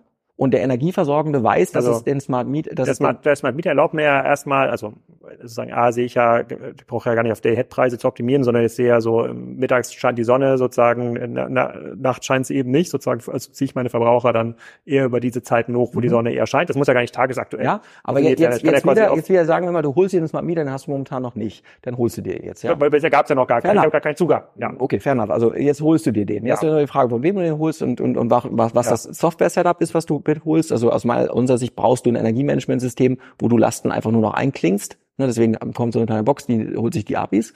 Fair, du holst dir das jetzt. Und jetzt ist das Problem für einen Versorger wie Tibber, der will dich gar nicht haben, weil der hat keinen Zugriff auf, deinen, auf deine Wallbox und Du optimierst dich gegen den. Ich gebe dir mal ein Beispiel, was die machen. Die sagen, wir bringen dich an den Day-Ahead-Market. Du siehst in deiner App die Kurve. Siehst also, morgen Abend ist der, der Verbrauchspreis besonders niedrig oder nachts. Ja. Tipper sieht es auch. Tipper würde jetzt sagen, ähm, äh, wenn, wenn der Puls funktioniert überhaupt oder wenn der Smart Meter da ist, ist es egal. Funktioniert noch nicht, aber ich sagen wir, das. Sagen wir, Smart Meter kommt und dann ist es sowieso deutlich einfacher. Ne? Wenn der Smart Meter Gateway da ist und das kleine Antenne, dann ist, dann hast du dieses Problem auch nicht mehr. Würde ich auch empfehlen. Und dann hast du, dann hast du die Situation, dass jetzt Tibber oder auch wir müssten dich in unserem Bilanzkreismanagement in der Menge nach ja trotzdem prognostizieren. Das heißt, wir müssten, der Preis ist ja gesetzt. Der ist ja im Day-Ahead-Markt, ist der einen Tag vorher gesetzt. Die Menge aber nicht. Ähm, und jetzt muss Tibber sagen, hm, wir glauben, aufgrund der Daten, die wir haben, nochmal, die haben, die sehen ja nicht, die haben, sie haben keinen Zugriff auf deine Wärmepumpe, können die nicht an- und ausschalten, die können deine Wallbox nicht beeinflussen, noch nicht, vielleicht machst du das irgendwann, da müssten, das müssten sie aber tun. Die wissen nicht, wie groß deine Solaranlage ist, das können sie nur analog abfragen. Die wissen, haben keinen Zugriff auf Kostal, den Wechselrichter. Die wissen aber auch nicht, wann dein Elektroauto ankommt oder wieder wegfährt und in welchem Ladezustand das ist. Das heißt, die machen, was machen die? Pi mal Daumen. Das heißt, die werden einfach nur sagen, okay, der hat in der, wir werden jetzt mal testen, das ist so ein großer Haushalt. Also schätzen wir einfach, der optimiert auch ein bisschen, weil er guckt auf die App, wir sehen die Daten, der wird sich ein bisschen optimieren. Wir glauben, dass der dann 10 Kilowattstunden verbraucht. Zu der Stunde. Jetzt bist du aber gar nicht da. Du machst, verbrauchst also gar nichts. Was passiert jetzt? Die müssen, ähm, äh, das ist ein Prognosefehler. Und die müssen Ausgleichsenergie kaufen. Das ist total teuer. Es gibt keinen Anbieter, der smart, dynamische Tarife kostendeckend momentan einkaufen kann. Das kannst du versuchen über eine Million Kunden, weil dann der Average irgendwann. Agree, agree. Das ist, das ist erstmal, das ist erstmal Erstmal ist das Tippers Problem, so. Nee, ist es nicht. Es ist auch dein Problem, weil äh, Unternehmen wie Octopus, Tipper oder Rabot nicht umsonst noch nicht ins Skalieren kommen. Die kommen nicht ins Skalieren, weil ohne dieses IoT-Setup können die das nicht, die, die gehen daran kaputt. Ihre eigenen Kunden sind nämlich die Friemler und die sagen ja nur, okay, jetzt hänge ich auch noch meine, zum Beispiel, meine Sauna dran. Die wussten gar nicht, dass du eine Sauna hast. Bis dahin. Das ist, weißt du was, Baby, heute Abend gehen wir saunen wenn der Strompreis niedrig ist. Und dann gehst du da und und das oder man heizt sie quasi tagsüber, wenn der Strompreis niedrig ist. Was auch immer, ne? Aber ich glaube, der der der Punkt ist genau der, dass dass ähm, das auch einer der Gründe ist, warum äh, in Deutschland zum Beispiel die Energieversorgenden jetzt dazu gezwungen werden, äh, per Order de Move die Smart Meter reinzubringen und es ein Gateway auch erstmal braucht, weil die Energieversorger sagen, hör mal zu, das Tibber oder so mag sich das geben. Die sind Venture-Kapital finanziert, die können Geld verbrennen. Aber E.ON wird sagen, bevor wir nicht den 14a haben und den Dimmer haben, und da gibt's jetzt zwei Regeln, das Smart Meter Gateway und der 14a sagt, entweder du hast ein System, wie wir es anbieten, ja, und wir sind auch der Energieversorger, oder der Verteilnetzbetreiber dimmt dich, wie der Bock drauf hat. Ha, würde, würde heißen, was würde, würde heißen, im schlechtesten der, Fall, was heißt das, das, das heißt im schlechtesten Fall, wenn du, äh, du kannst die Presse das du auch nochmal reinziehen, den, den, der 14a bedeutet, dass der Netzbetreiber ein, Over, ein, ein, ein Interesse, ein größeres Interesse darstellt als du und der kann zum Beispiel die Ladeleistung deiner Wallbox, die Ladeleistung deines Stromspeichers, wenn du aus dem Netz ziehen möchtest, ähm, aber auch die Einspeiseleistung einfach runterdimmen. Oh, weil, weil der einfach sagt, wir kriegen das anders nicht in den Griff. Und es gibt, es gibt nur. Regelt er den Hausanschluss runter oder regelt er das einzelne Gerät runter? Der, äh, äh, beides, weil es gibt ja bestimmte, es gibt äh, meldepflichtige und, äh, und also meldepflichtige und genehmigungspflichtige Systeme. Die genehmigungspflichtigen Systeme, da können die, also es gibt bei alten Systemen einen Rundstreuempfänger, da können die jetzt schon runterdimmen. Ne? Das heißt, die können eine Solaranlage, gab es früher so einen KfW-Zuschuss, heute, auch, äh, weiß ich, ob es vor fünf Jahren auch schon so war oder noch so war, da gab es einen Notsteuerempfänger am Wechselrichter und dann dimmt der Netzbetreiber die, äh, die Produktionsleistung. So 20, 30 Prozent. Genau, da gibt's, aber die, grundsätzlich, technisch kann der alles, der kann ja auch ausschalten, ja, so, aber das, das war damals die Regelung. Und dasselbe wollen die jetzt für Wärmepumpen. So habe ich sogar, aber ich glaube, der war damals für Nachtstrom, irgendwie wurde der mal eingebaut. Das, gab, ah, das, das, auch. das, genau, aber das, das heißt aber, dass wir immer wieder, auch in der politischen Diskussion und auch in dem Bau eines Marktplatzes, immer wieder das Problem haben, wir kommen aus einer Welt, wo es eigentlich, wo wir statische Preise hatten, wo wir ähm, keine intelligenten Zähler hatten und das müssen wir einmal zu, ordentlich zu Ende denken, sonst friemelst du dich nachher fest und hast einen Netzbetreiber, der wird irgendwann sagen, jetzt ist es irgendwie interessanter, sorry, dein Auto kannst du jetzt nicht laden und das werden Kunden auch hassen wie die Pest, ne? Weil stell dir jetzt mal einfach vor, deine kommst nach Hause, du siehst in deiner App, deine Solaranlage wird runtergedimmt, du bist auf Malotze, ja, ähm, guckst drauf und sagst so, läuft bei mir Einspeisevergütung, dann wird da einmal runtergedimmt. Und das muss ja auch so sein, weil wir das Problem wir rotzen einfach Components raus, lauter Systeme, die Interdependenzen haben und alle scheißen drauf. Die Wärmepumpen laufen an, wann sie wollen. Die Elektroautos laden, wie sie wollen. Die Solaranlagen machen, was sie wollen. Stimmt, stimmt, stimme ich total zu, stimme ich total zu. Genau. Aber ist das, aber ist das, ist nicht der dynamische Preis genau das sozusagen das Regelwerk dazu? Ja, absolut. So, ob das jetzt, Aber- der, ob das jetzt der Friemler sich selber irgendwie hinbaut, wann, wann läuft, wann läuft Aber nochmal, der, die Heizung Dyna- an? der, dein, der Anbieter kann nicht dich prognostizieren in der Menge, wenn er nicht diesen Zugriff hat. Das heißt, äh, du, du hast recht, die Medizin ist, das, das Penicillin ist der dynamische, der preisorientierte Pre äh, Stromtarif auf Basis des Smart Meters. Aber das Problem ist, du kannst die Pille nicht schlucken oder dir nicht äh, ohne die Spritze intravenös reinballern, ähm, ohne dass die auch wissen, wann du was machst.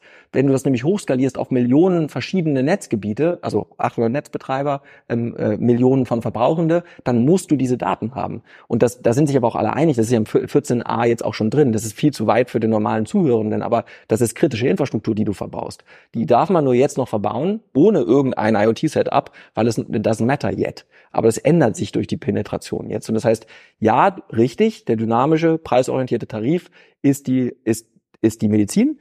Aber die, dass der Arzt, der sie ab- verabreicht, auch Geld damit verdienen kann, setzt voraus, dass er so viele Datenpunkte wie möglich hat und eine integrierte Kontrolle auch, ne? Weil wir übernehmen das Dimmen, aber in deinem Interesse. Das heißt, wir, wir dimmen die Systeme hoch und runter. Und woher wisst ihr, wann ich auf Mallorca bin?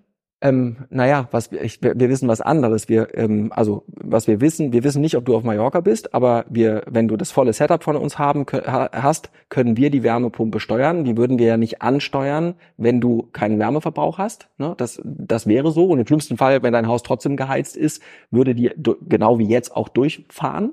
Aber die Wärmepumpe würde von uns ausgerichtet werden. Einmal würde, würde in die Optimierung einbeziehen deinen Eigenverbrauch und den Strommarkt. Ob wenn wir nicht wissen, dass du auf Mallorca bist, können, dann können wir auch nichts tun. Ne? Aber was wir wissen ist, wir können selber zugreifen auf die Wärmepumpe und können den Anlaufzeitpunkt so verschieben, dass er dynamisch stromoptimiert ist und eigenverbrauchsoptimiert automatisch so in einem. Ja. Ich gleich immer wieder an Elan. Ich habe noch ein paar weitere, Ja, weiterführende äh, Ich merke schon, ja. Ja. Es wird ein guter Podcast. Äh, ich bin nicht so im 14a drin, aber nur, dass ich den einen Punkt nochmal verstehe. Ähm, das heißt, ähm, also eure Kontrolle ersetzt dann die vom Netzbetreiber oder? Ja. Okay.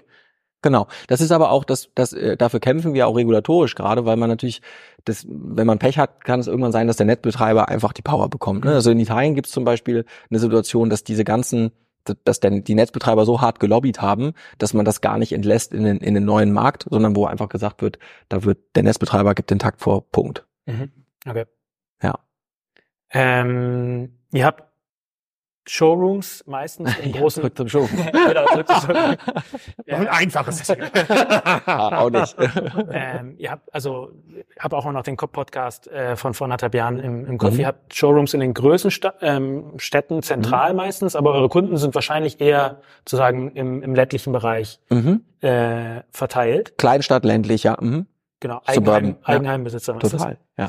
Ähm, habt ihr euch auch mal im sozusagen Nichtwohngebäude angeschaut? Also so Machen ist wir. das- Das ist untergegangen in der Presse, glaube Also ich, das einfach. nicht Wohngebäude? Also Mieter. Mieter, genau, also 100 äh, wurde jetzt gerade gekauft. Äh, Schade. Sehr schade. Schade, warum? Mm, Weil ich, äh, ich hätte beinahe geschrieben, die hätten uns mal erst fragen sollen, bevor sie an den Käufer gehen, ja, an den Okay. Finanzinvestor. Aber ja, 100 ist ein cooles Konzept, ja. Erzähl Mhm. weiter. Genau, also sozusagen, wie, wie schaust du auf ähm, Nicht-Wohngebäude sozusagen, wenn ich jetzt systemisch gucke und Scala mir angucke, dann ist natürlich irgendwie auf, also viele kleine Systeme installieren. Wir hatten auch mal hier Leon Hirt im, äh, im Podcast, der hat äh, das mit Tomaten verglichen. Also sozusagen, es macht vielleicht äh, Mit Sinn der privaten Tomatenpflanze in Gar. Das ist ein Hobby, aber ersetzt Genau. jetzt nicht die Supermarkt. Mhm. Genau, wir können natürlich sozusagen auf großen Gebäuden oder vielleicht auch in der Freifläche, ähm, ähm, ja, sozusagen ähm, at scale vielleicht auch ein bisschen effizienter ähm, das erreichen, was wir uns als Ziele äh, gesteckt Der haben. war Wie- bestimmt ein Freiflächenprojektierer, aber okay. Ähm, Professor. Äh, ja, okay. Gar kein Steak. Ich Nein, glaub- der ist neutral. Der Alright, ist, fair enough. ist Ich auf der glaube- Suche der Wahrheit. Ich glaube, fair enough, ne? Aber ich glaube, in der, äh, äh, in der, in der Flächennutzung, also wenn ich jetzt überlege, ich sehe so diese ganze Agri-Photovoltaik, also auf Land, auf, auf landwirtschaftlichen Mhm. Flächen, ähm, große Photovoltaikanlagen zu bauen, sehe ich kritisch, weil wir haben ein Flächenproblem. Du kannst nicht, nachhaltiger Landwirtschaft betreiben wollen, irgendwie umweltschonender das auch noch zu machen, dann auch noch Ausgleichsflächen für für äh, Überschwemmungen schaffen äh, äh, und Naturschutz äh, ernst meinen. Das ist aber das ist, würde ich sagen, das hat nichts mit Physik zu tun. Natürlich ist eine Freifläche günstiger als eine Dachanlage. Ne? Das, das ist stimmt, ja. Ähm, um auf die Wohngebäude zurückzukommen, was wir wir wir haben mittlerweile Commercial und auch Non-Eigenheimbesitzer-Lösung. Und äh, für ein Wohngebäude bedeutet das insbesondere der Eigentümer kann bei uns natürlich sagen, ich nehme mir den Smart Meter, ich nehme mir Heartbeat und ich nehme mir eine Wärmepumpe und nehme den Tarif von uns zu 15, 17 Cent, was auch immer, in welchem Netzzone du bist. Das ist aber gecapped, oder? Bis zu einem bestimmten Verbrauch. Ja, genau, genau. 6000 Kilowattstunden ist es. Aber es ist am Ende äh, äh, auf Verbraucher gecapped. Ne? Also im ganzen Stromspeicher sind es 2000 Kilowattstunden. Ja, bei der, beim Endkunden im Einfamilienhaus sind es 2000 Kilowattstunden von der Wärmepumpe. Das stimmt. Ähm, äh, da ist es gecapped. Aber grundsätzlich ist das Produkt anwendbar auf jeden, der einen Stromzähler hat. Ne? Mhm. Also meine, mein, meine äh, Fantasie, nee, Fantasie nicht, aber mein Traum ist so ein bisschen auch, dass wir den Stromspeicher auch reinbringen, entkoppelt. Ne? Dass du sagen kannst, okay, wenn Windstrom da ist, ich gehe kiten, freue mich und wenn ich kiten gehe und nach Hause komme, habe ich halt einen günstigen kleinen Stromspeicher, der auch die Überschussmenge direkt abgenommen hat. Das geht aber auch mit der Wärmepumpe natürlich und mit der Ladeinfrastruktur. Mhm. Also EV-Owner, auch ohne Photovoltaikanlage, können, das macht Tibber ja auch, ähm, äh, die, die ihre Ladebox von uns optimieren lassen und den dynamischen Tarif dazu buchen. Das heißt, äh, das Portfolio öffnet sich jetzt und das ist auch das, was wir wollen. Wir wollen eine Plattform-Company sein. Das Einfamilienhaus ist der Startpunkt, aber das sind ja drei unterschiedliche Geschäftsfelder. Das eine ist das Energiemanagement-Ding hier. Das ist ein Schnitt Schnittstellen-Optimierungs-Shit. Dann hast du den Energiemarkt, das ist Smart Meter und der Tarif, dann bist du in unserem Bilanzkreismanagement und das andere ist, ob du bei uns Hardware kaufst und sie handwerklich installieren lässt. Alles drei können wir auch nur bei der Wärmepumpe anbieten. Alles drei können wir auch nur bei der Wallbox anbieten. Also ich könnte auch nur eine Wallbox bei euch kaufen. Ja, das ist selbstverständlich. Ja, selbstverständlich, ja. Ähm, äh, und wir werden auch in 24 den, den Stromtarif nur anbieten. Ne? Also ähm, wir werden also ah ja, super. ja genau. Das heißt, dass man, weil wir auch sagen, dieses auch weil ich dann nicht hier nochmal wechseln, wenn ich, wenn das mit dem Tipperpuls dann weiterhin nicht Also für mich in Berlin-Neukölln kann ich auch äh, dann euer Also äh, ne, also wir Berlin-Neukölln weiß ich noch nicht, aber den also auf jeden Fall werden wir in 4, 24 entkoppeln. Uns interessieren natürlich Kunden erstmal ja. mehr, die in unserem äh, Fokus liegen, die eben auch eine höhere Wahrscheinlichkeit haben, eine Solaranlage, eine Wärmepumpe oder ein Elektroauto zu haben. Das heißt, fairerweise, das ist der Vorteil, den wir auch gegenüber Tibber haben, Tibber kriegt viele Kunden aus Neukölln, weil die irgendwie gigi sind, das geil finden. Da gibt's aber nichts zu optimieren. Ne? Mhm. Das heißt, wir werden Stimmt. das, wir werden das entkoppeln, aber Schritt für Schritt. Und so wie es Sinn macht, weil wir sind ein profitables Unternehmen, wir wollen das auch bleiben. Ähm, es wird aber kommen. Auch Heartbeat entkoppeln wir. Das heißt, dass wir Heartbeat sagen, wenn du eine Altanlage hast ähm, von Enphase, dann ist, glaube ich, die Wahrscheinlichkeit relativ hoch. Die hast du nicht. Aber wenn man jetzt bei uns nicht das Produkt gekauft hat, kann man trotzdem Heartbeat nachkaufen Ne, dass man nicht in so einer Situation ist, wenn du bei uns keine Hardware kaufst, kriegst du nicht das Energiemanagementsystem und du kriegst nicht den Stromtarif, sondern das auch das wollen wir. das angeschlossen ist? Wie bitte? Also, also, also, also Netzwerkschnittstelle. Das kommt man den genau. Smart Meter ran oder, äh, oder das ist das das Smart Meter? Das ist verbunden mit dem okay. Smart Meter. Mhm. Das heißt, es gibt ein, das ist auch wichtig, weil wir zum Beispiel für die App, wenn ohne ohne diesen Puls von von Tibber hast du ja gar nicht die Verbrauchsdaten, weil selbst mit dem Smart Meter die Verbrauchsdaten erst einen Tag später übermittelt werden, auch total baller baller. Wir ziehen direkt. Ach so? Ah, okay. ja. bringt, da bringt mir dann also gar nichts, das mal. Also auf das, ja, für, für, für das Play. Aber kriegt, äh, kriegt Tibber die Daten äh, Echtzeit? Wir kriegen die auch erst einen Tag später, deswegen kriegst du ja Puls. Ja, ähm, ja, aber wir kriegen sie Echtzeit.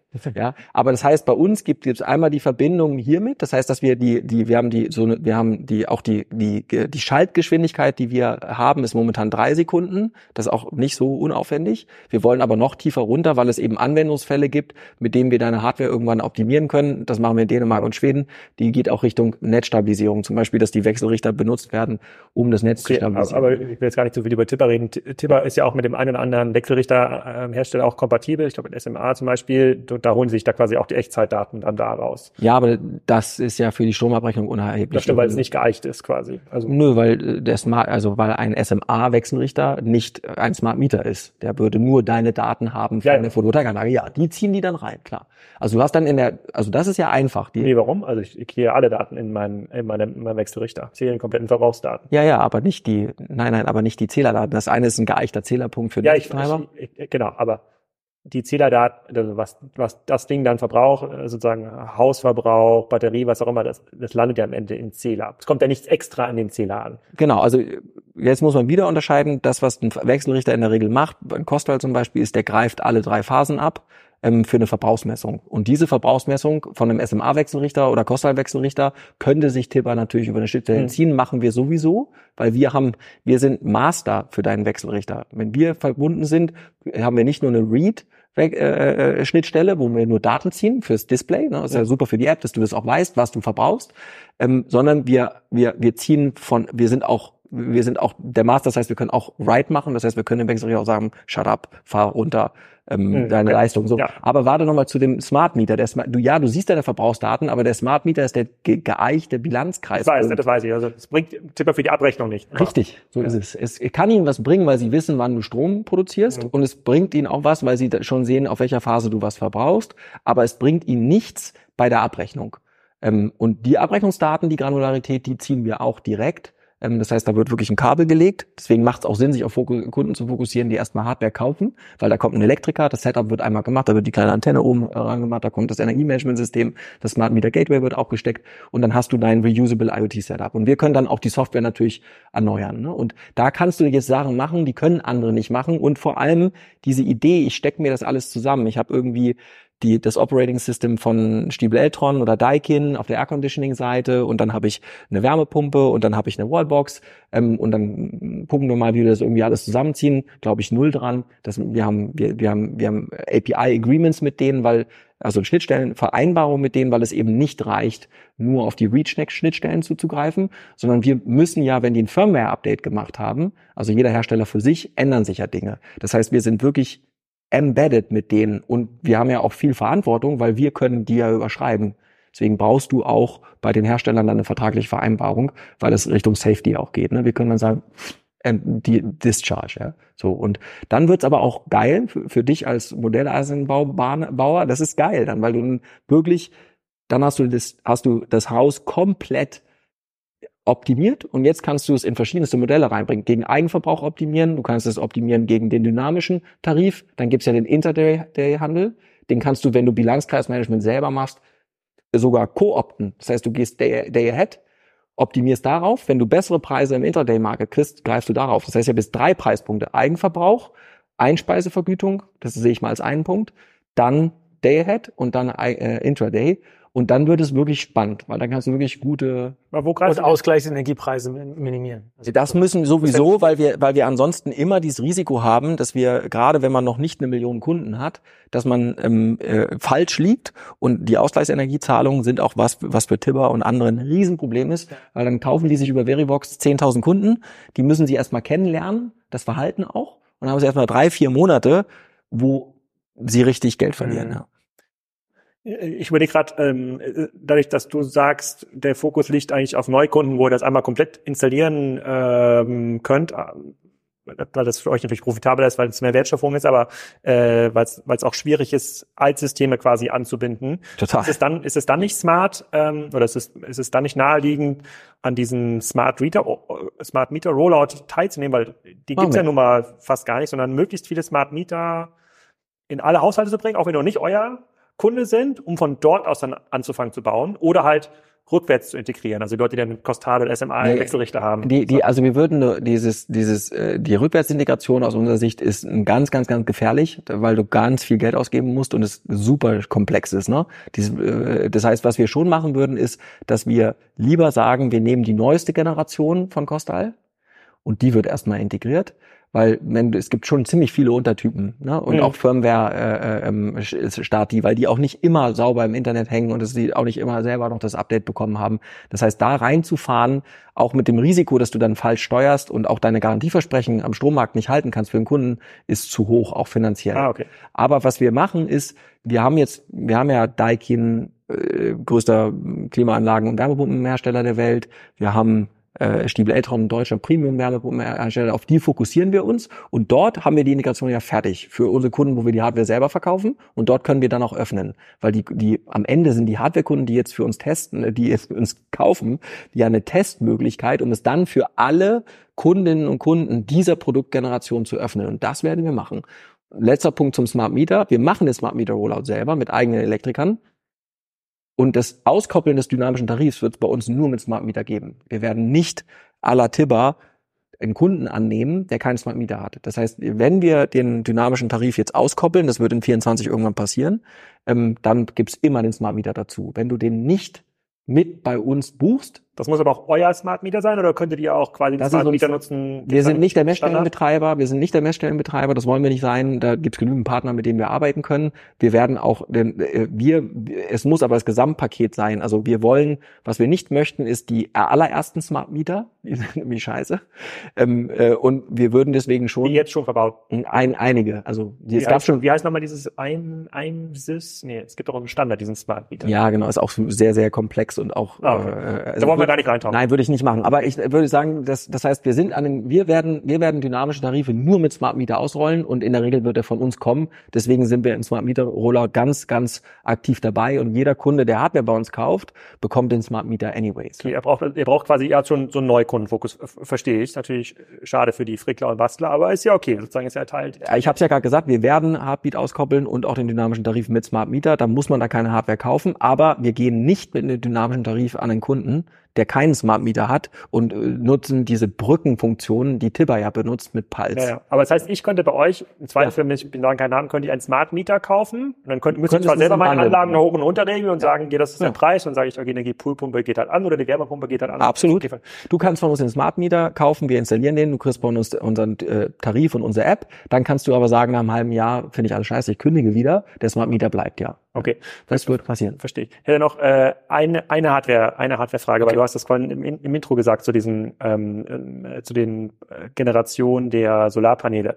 Äh, da hast du nämlich Maya Burger kurz erwähnt. Ähm, als ich jetzt so auch im Rahmen dieses Podcasts mal ein bisschen recherchiert habe und jetzt gesehen habe, dass es viele Dumpingangebote gibt jetzt bei, bei, bei Solarpanelen und gestern oder vorgestern gab es den Artikel im Spiegel auch über Maya Burger, dass die ja Probleme haben, auch in der, auch in der Refinanzierung, würde ich gerne dir die Frage stellen, also gibt es eine Chance für europäische Solarpanelanbieter, das hier so zu skalieren, dass du sagst, okay, das ist jetzt qualitativ so hochwertig und so günstig, ihr könnt hier langfristig einkaufen oder ist der Zug abgefahren Richtung China?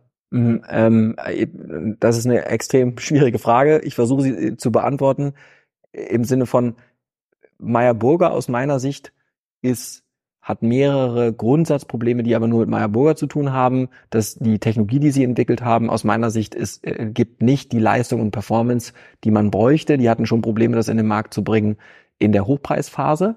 Das heißt, äh, Meyer Burger würde ich mal auskoppeln. Meyer Also, Burger also das heißt, wir bauen noch eine eigene Solartechnologie. Die Ähm, hat nichts mit diesen Nein, beiden das ist eine, nein, nein, nein. Du kannst quasi sagen, du kannst sagen, es gibt die chinesische Technologieplattform, das war PERC, und ähm, jetzt die Nachfolge chinesische Te- Technologieplattform das ist Topcon. Die Chinesen haben vor 15 Jahren mal etwas sehr Kluges gemacht. Die haben einfach die Produktionsstraßen aus Deutschland gekauft, haben die ganze Produktionsmittel rübergefahren, haben dann quasi deutsche Technologie mit dem Arbeitskräftepreis, äh, Personalkostenvorteil in China hochgefahren, aber sie haben einen Technologieswitch gemacht. Ja. Das heißt, heute ist es so, die Topcon-Technologie gehört den Chinesen, die ist neu entwickelt und die ist in Preis-Leistung nicht skalierbar, schon gar nicht mit der, äh, Entschuldigung, nicht, sch- nicht schla schlagbar zurzeit, weil sie auch die Wertschöpfungskette davor skaliert haben. Polysilicon, Waver, Okay. ähm, Zellen. Jetzt kann man das in Europa wiederholen.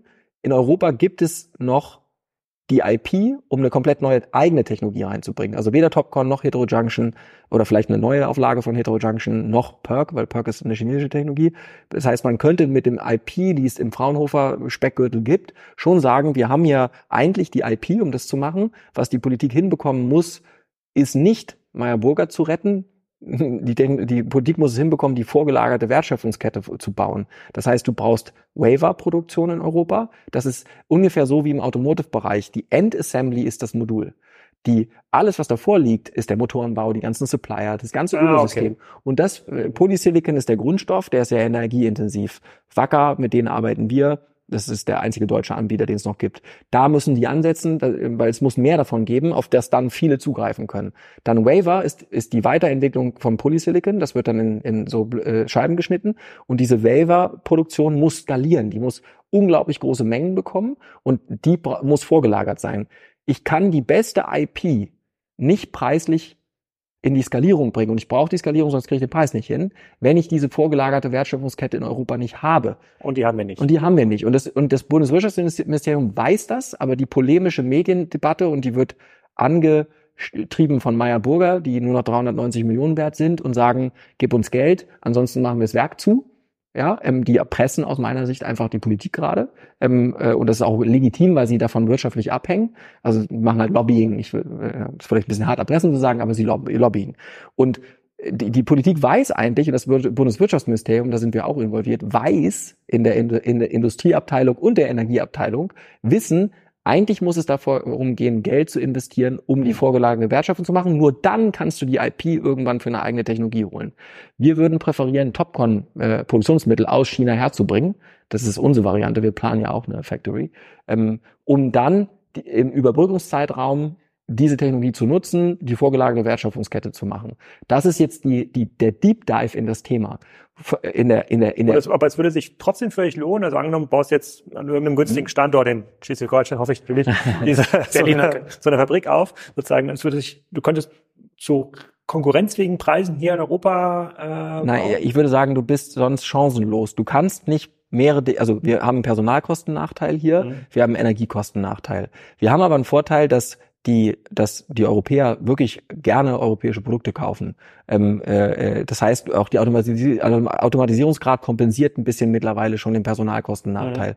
Wir können das aber nicht machen ohne vorgelagerte Wertschöpfungskette okay. und nicht ohne die Topcon-Technologie, weil nur die jetzt heute auf dem Stand ist, mit der Skalierbarkeit auch, dass du, wenn du jetzt noch anfängst, die eigene Technologie, das hat ja Meyerburg gemacht, eigene Technologie entwickelt, versucht, die eine mini vorgelagerte Wertschöpfungskette, die müssen ja auch bei Chinesen Modulen, äh, äh, Zellen kaufen. Die, nee, Zellproduktion haben sie selber. Waver, ja.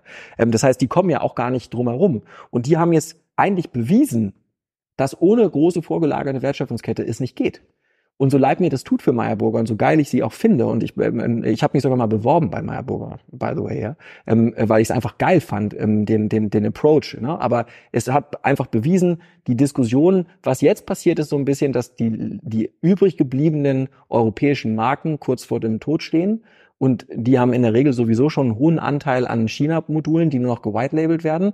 Und die versuchen jetzt die Politik okay, nochmal, nochmal äh, nochmals, und ich finde es auch in Ordnung, wenn die Politik sagt, die will denen Geld geben, ja, was wir vehement wogegen wir auch gerade vorgeben im Hintergrund, muss den Podcast bald rausbringen, damit es noch Relevanz hat. Ende Februar ist ja das, äh, das äh, Solarpaket endlich Dienstag kommt da raus, nächste Woche. Ah, super. ja, aber dann, dann hat es noch Relevanz. Ja, ähm, äh, äh, wir versuchen natürlich jetzt vor allem zu verhindern, Meyer Burger möchte natürlich am liebsten Endkunden-Incentive. Das heißt, die sagen, okay, damit ich jetzt noch gerettet werden kann, macht es natürlich am meisten Sinn, dass die Politik das EEG so verändert, dass nur das deutsche hergestellte Produkte noch eine höhere Vergütung bekommen. So, das ist der Vorschlag, den Sie gerade machen. Wir sagen bitte, bitte nicht, weil der Endkunde ist komplett, bitte nicht in den Endkundenmarkt eingreifen. Du musst ja Industriepolitik machst du ja nicht am Endkunden, die machst du an der Industrie. Okay, verstehe ich. Ja, das ist das, worauf wir auch in der Politik hin, hinwirken und hoffen. Und das wirst du dann sehen. Also wenn er am Dienstag rausgeht, ist es noch davor. Das heißt, äh, man wird dann sehen, was bei rauskommt. Die Alternative sind Zölle für Meyerburger, dass sie sagen, okay, unter dem Dumping-Vorwurf macht man das, dann werden aber, wird die Stromgestehung für alle teurer. Ne? Ich meine, wenn wir das machen, wird der Strom für Wärmepumpen teurer. Das wäre auch irgendwie doof. Ne? Mal gucken, was sie hinbekommen. Sie werden sich auf jeden Fall ins Zeug schmeißen. Wir aber auch. Okay. Ich park mal meine 25 weiteren äh, Fragen. Und, äh, ich habe noch zwei Fragen, die ich gerne platzieren würde. Ja. Die eine ist Geschäftsmodell, die andere ist ein bisschen Ausblick. Ähm, also ihr seid ja, so, wenn ich es richtig verstehe, korrigiere mich, wenn ich es falsch wiedergebe, ihr seid ja sowas wie eine skalierte äh, Werkbank, oder? Also ähm, mhm. du bist der Henry Ford sozusagen, der, der sozusagen der. Hoffentlich. Ja, also wird man äh, sehen. Meine mein ich total irgendwie ähm, wertschätzend. Ähm, und du hast auch gesagt, Berliner VCs untersch oder die Berliner, nicht nur die VCs, aber vielleicht auch so mhm. eure Kommunen, unterschätzen ein bisschen die Komplexität, die in den Prozessen steckt, die, die ihr habt. Also wenn du wenn du euch nochmal differenzieren würdest gegenüber den anderen gegenüber Enpal oder wer, wer, wer zum Beispiel ähm, ähm, sozusagen, wie organisiert ihr die Wertschöpfungskette? Was macht ihr anders, besser?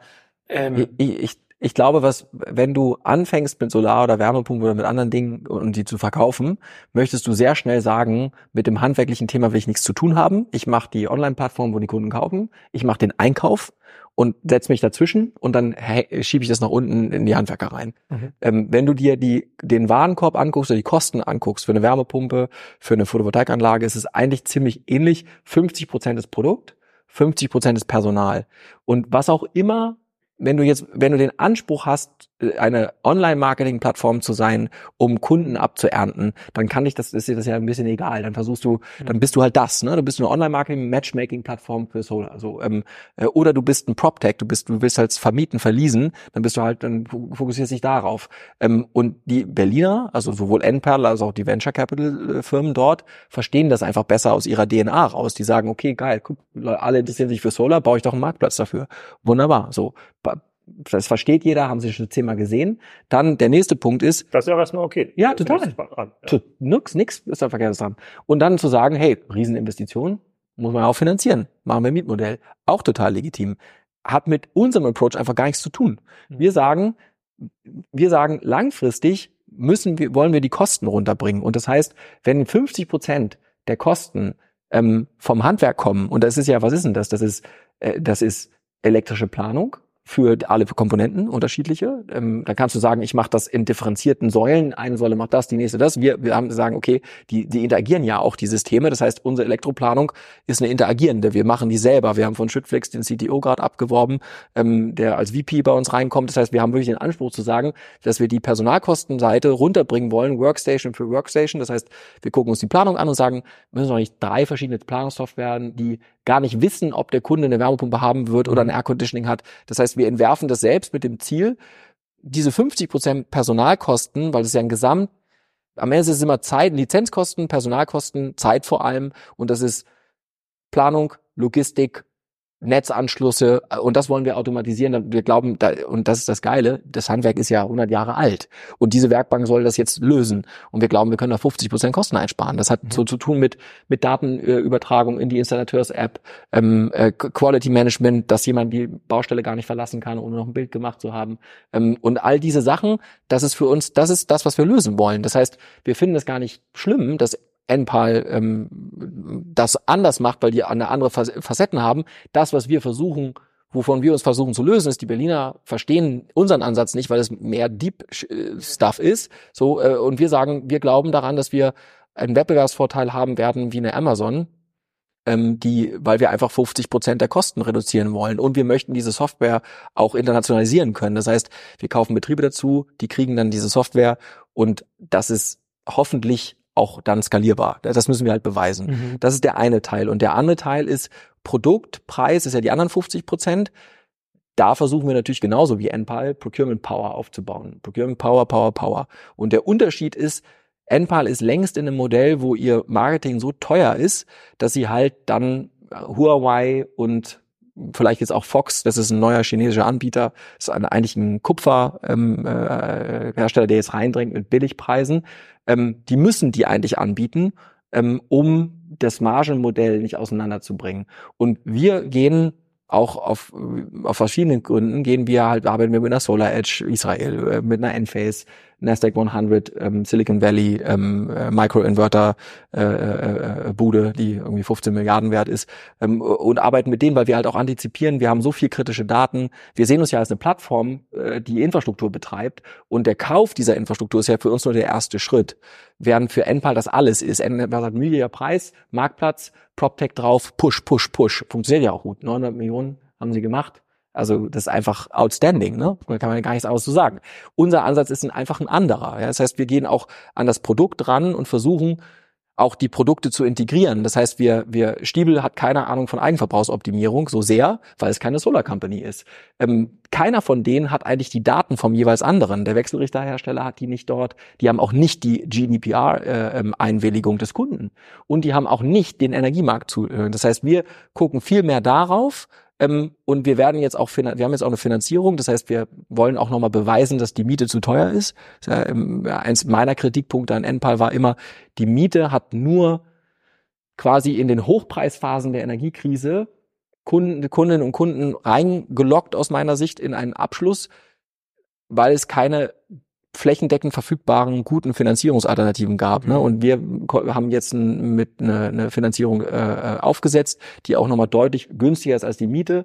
Ähm, und antworten deswegen schon auch auf den PropTech-Teil, weil wir es nicht ignorieren können. Aber Was ist das denn, so eine Art Datenzahlung? ganz genau. Das ist Also es einfach gehört am Ende, Richtig, es alles, was ihr verbaut, gehört am Ende den, Den Kunden. Haus. Okay. Ja, wir sind ein Asset Manager, wir sind keine Asset Owner. Wir wollen dein Asset Manager sein, aber Okay. du bist der, du bist, du schmeißt uns unsere Software raus, wenn das Asset Management dir nicht mehr äh, gefällt. Ja. Ja, verstehe. Du hast gerade eine Zahl, äh, die 900 Millionen von Empire genannt. Im OMR-Podcast hast du gesagt, 2022 wollt ihr 150 machen, 2023 500 Millionen. Jetzt haben wir ja, Das habe ich damals schon gesagt. das hast du damals Mhm. gesagt, ja. Okay. Ja, und wie gesagt, ich habe es ja gerade angehört, deswegen die Zahlen präsent. Was ist jetzt rausgekommen? Und ich weiß nicht, ich weiß, du musst dir quasi jetzt Nee, nicht, kann ich, äh, wir, nicht, wir haben nicht veröffentlichen, was nicht nein, nein, nein, wir haben eine Pressemitteilung Okay. gemacht gestern dazu. Das heißt, Ah. die Zahlen sind da ähm, und auch öffentlich und ähm, wir sind auch super transparent. Wir haben leider nur 460 Millionen geschafft, knapp. In äh, zu 23, 23. ja, also wo wir, wir wollten auch 500 schaffen. Wir haben in Italien ähm, unser, unser Expansion nicht fortgesetzt. Ähm, wir sind in, in, in Holland und sind da reingegangen, in Dänemark, in Finnland,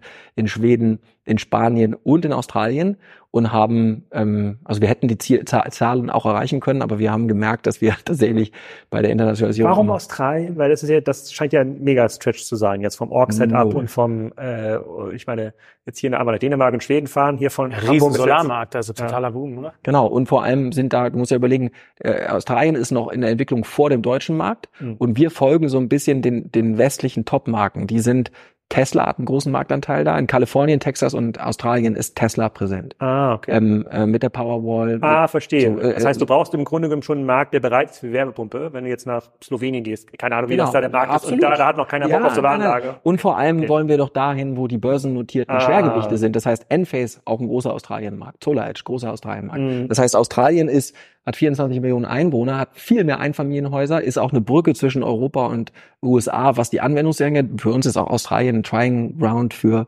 für USA. Das Okay. ist ja the, the, the big thing. Ja, also USA sind sowieso 50 Staaten energiepolitisch. Das heißt, du würdest nie in die USA gehen, du würdest nach Kalifornien gehen oder du würdest nach Texas gehen, aber nicht in die USA. Das würde nicht gut laufen. Ähm, aber das ist genau das. Also wir, wir folgen ja, wir folgen ja unseren, wenn du willst, Suppliern auch so ein bisschen. Wenn es hilft natürlich, wenn wir jetzt die Integration mit Enphase gemacht haben oder mit äh, Sangro, äh, das sind tatsächlich auch Chinesen, oder mit äh, Tesla oder mit äh, wem auch immer, dann ist es natürlich, wenn die in einem Markt schon drin sind, gehen wir dahin. Also wir haben jetzt übrigens heute auch eine Akquisition gerade announced in Adelaide nochmal. Das heißt, wir sind ähm, in Australien haben wir auch noch einen weiteren Betrieb dazu geholt und die kriegen von uns die Software Layer im Operating System, über das wir gerade sprachen. Die bekommen uns von uns das Procurement und natürlich sind wir jetzt so weit, dass wir sagen können, oh, äh, Dude, mh, das sind deine Procurement Conditions, das sind meine. Macht doch irgendwie Sinn, wenn wir zusammenarbeiten. Wie Ne? viele Akquisitionen habt ihr schon gemacht? Ähm, das ist die 38. Wie viele Leute seid ihr? Knapp 2000.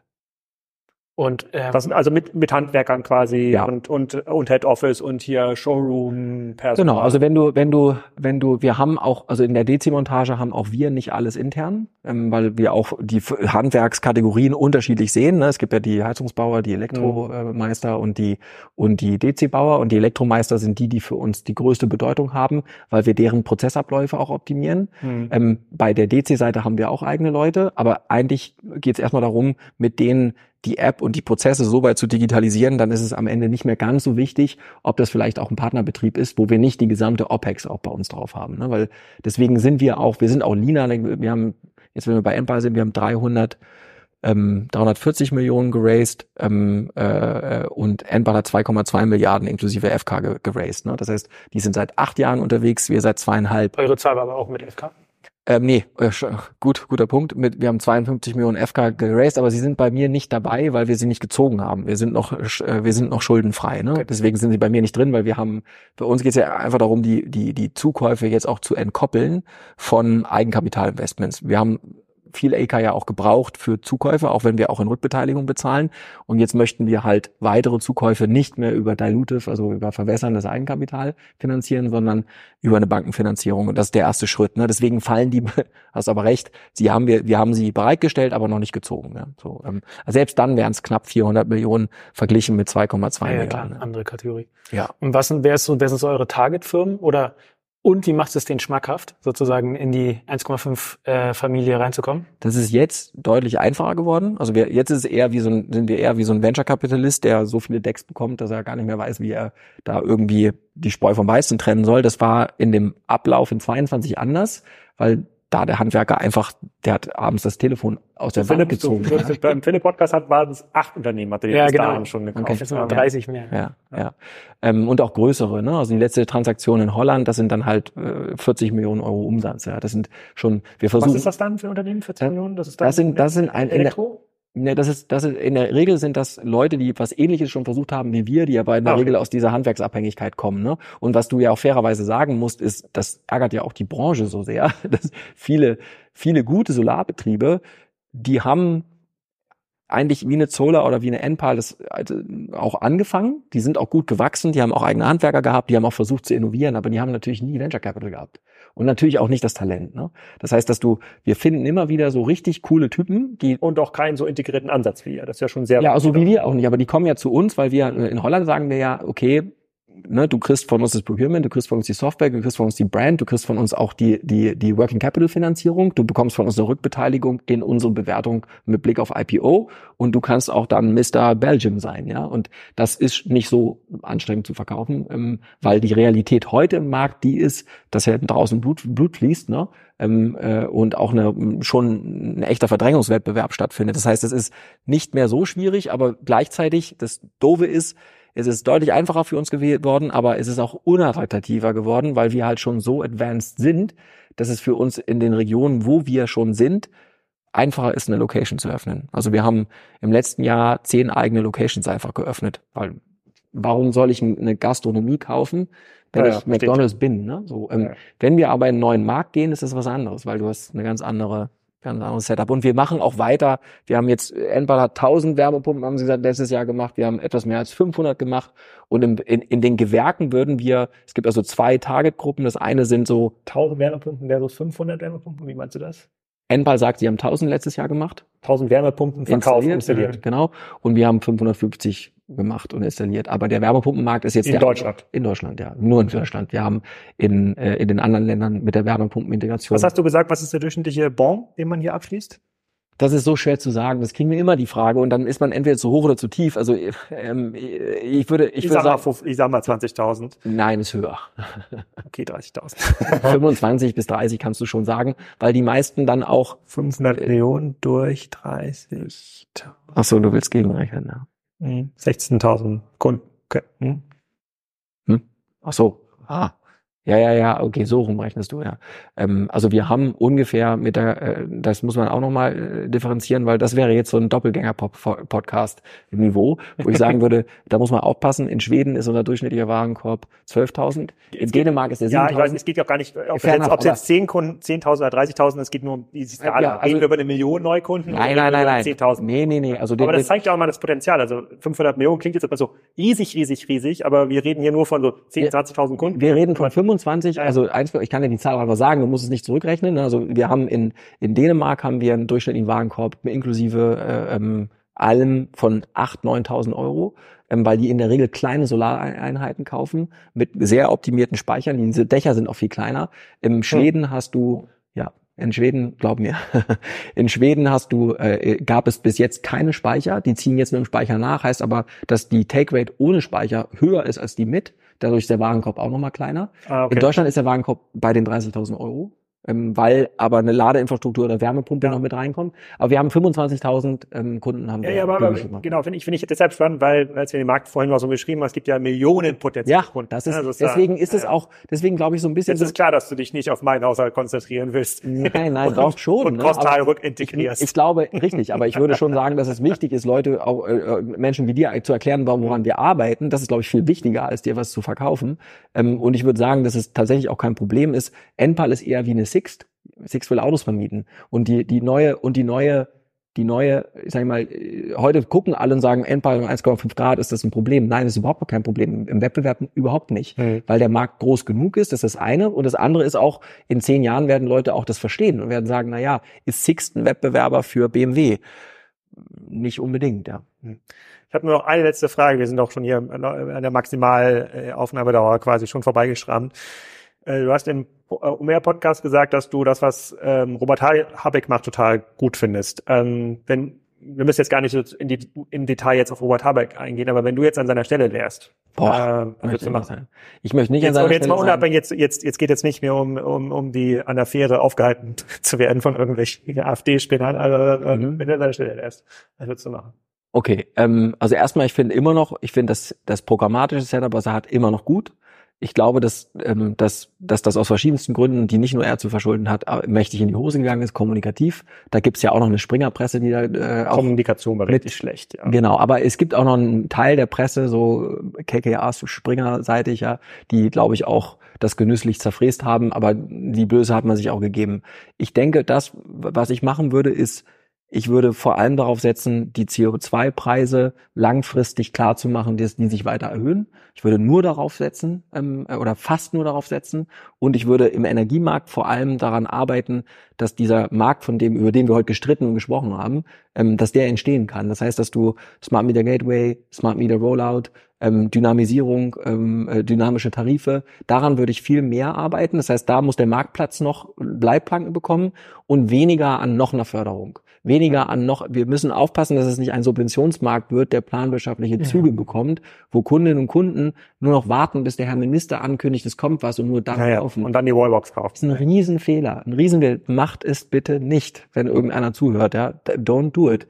Ähm, es, äh, die, die Investoren, aber auch die Unternehmen brauchen einen normalen Markt. Und den normalen Markt haben wir jetzt erreicht, weil das Produkt an sich ist wirtschaftlich.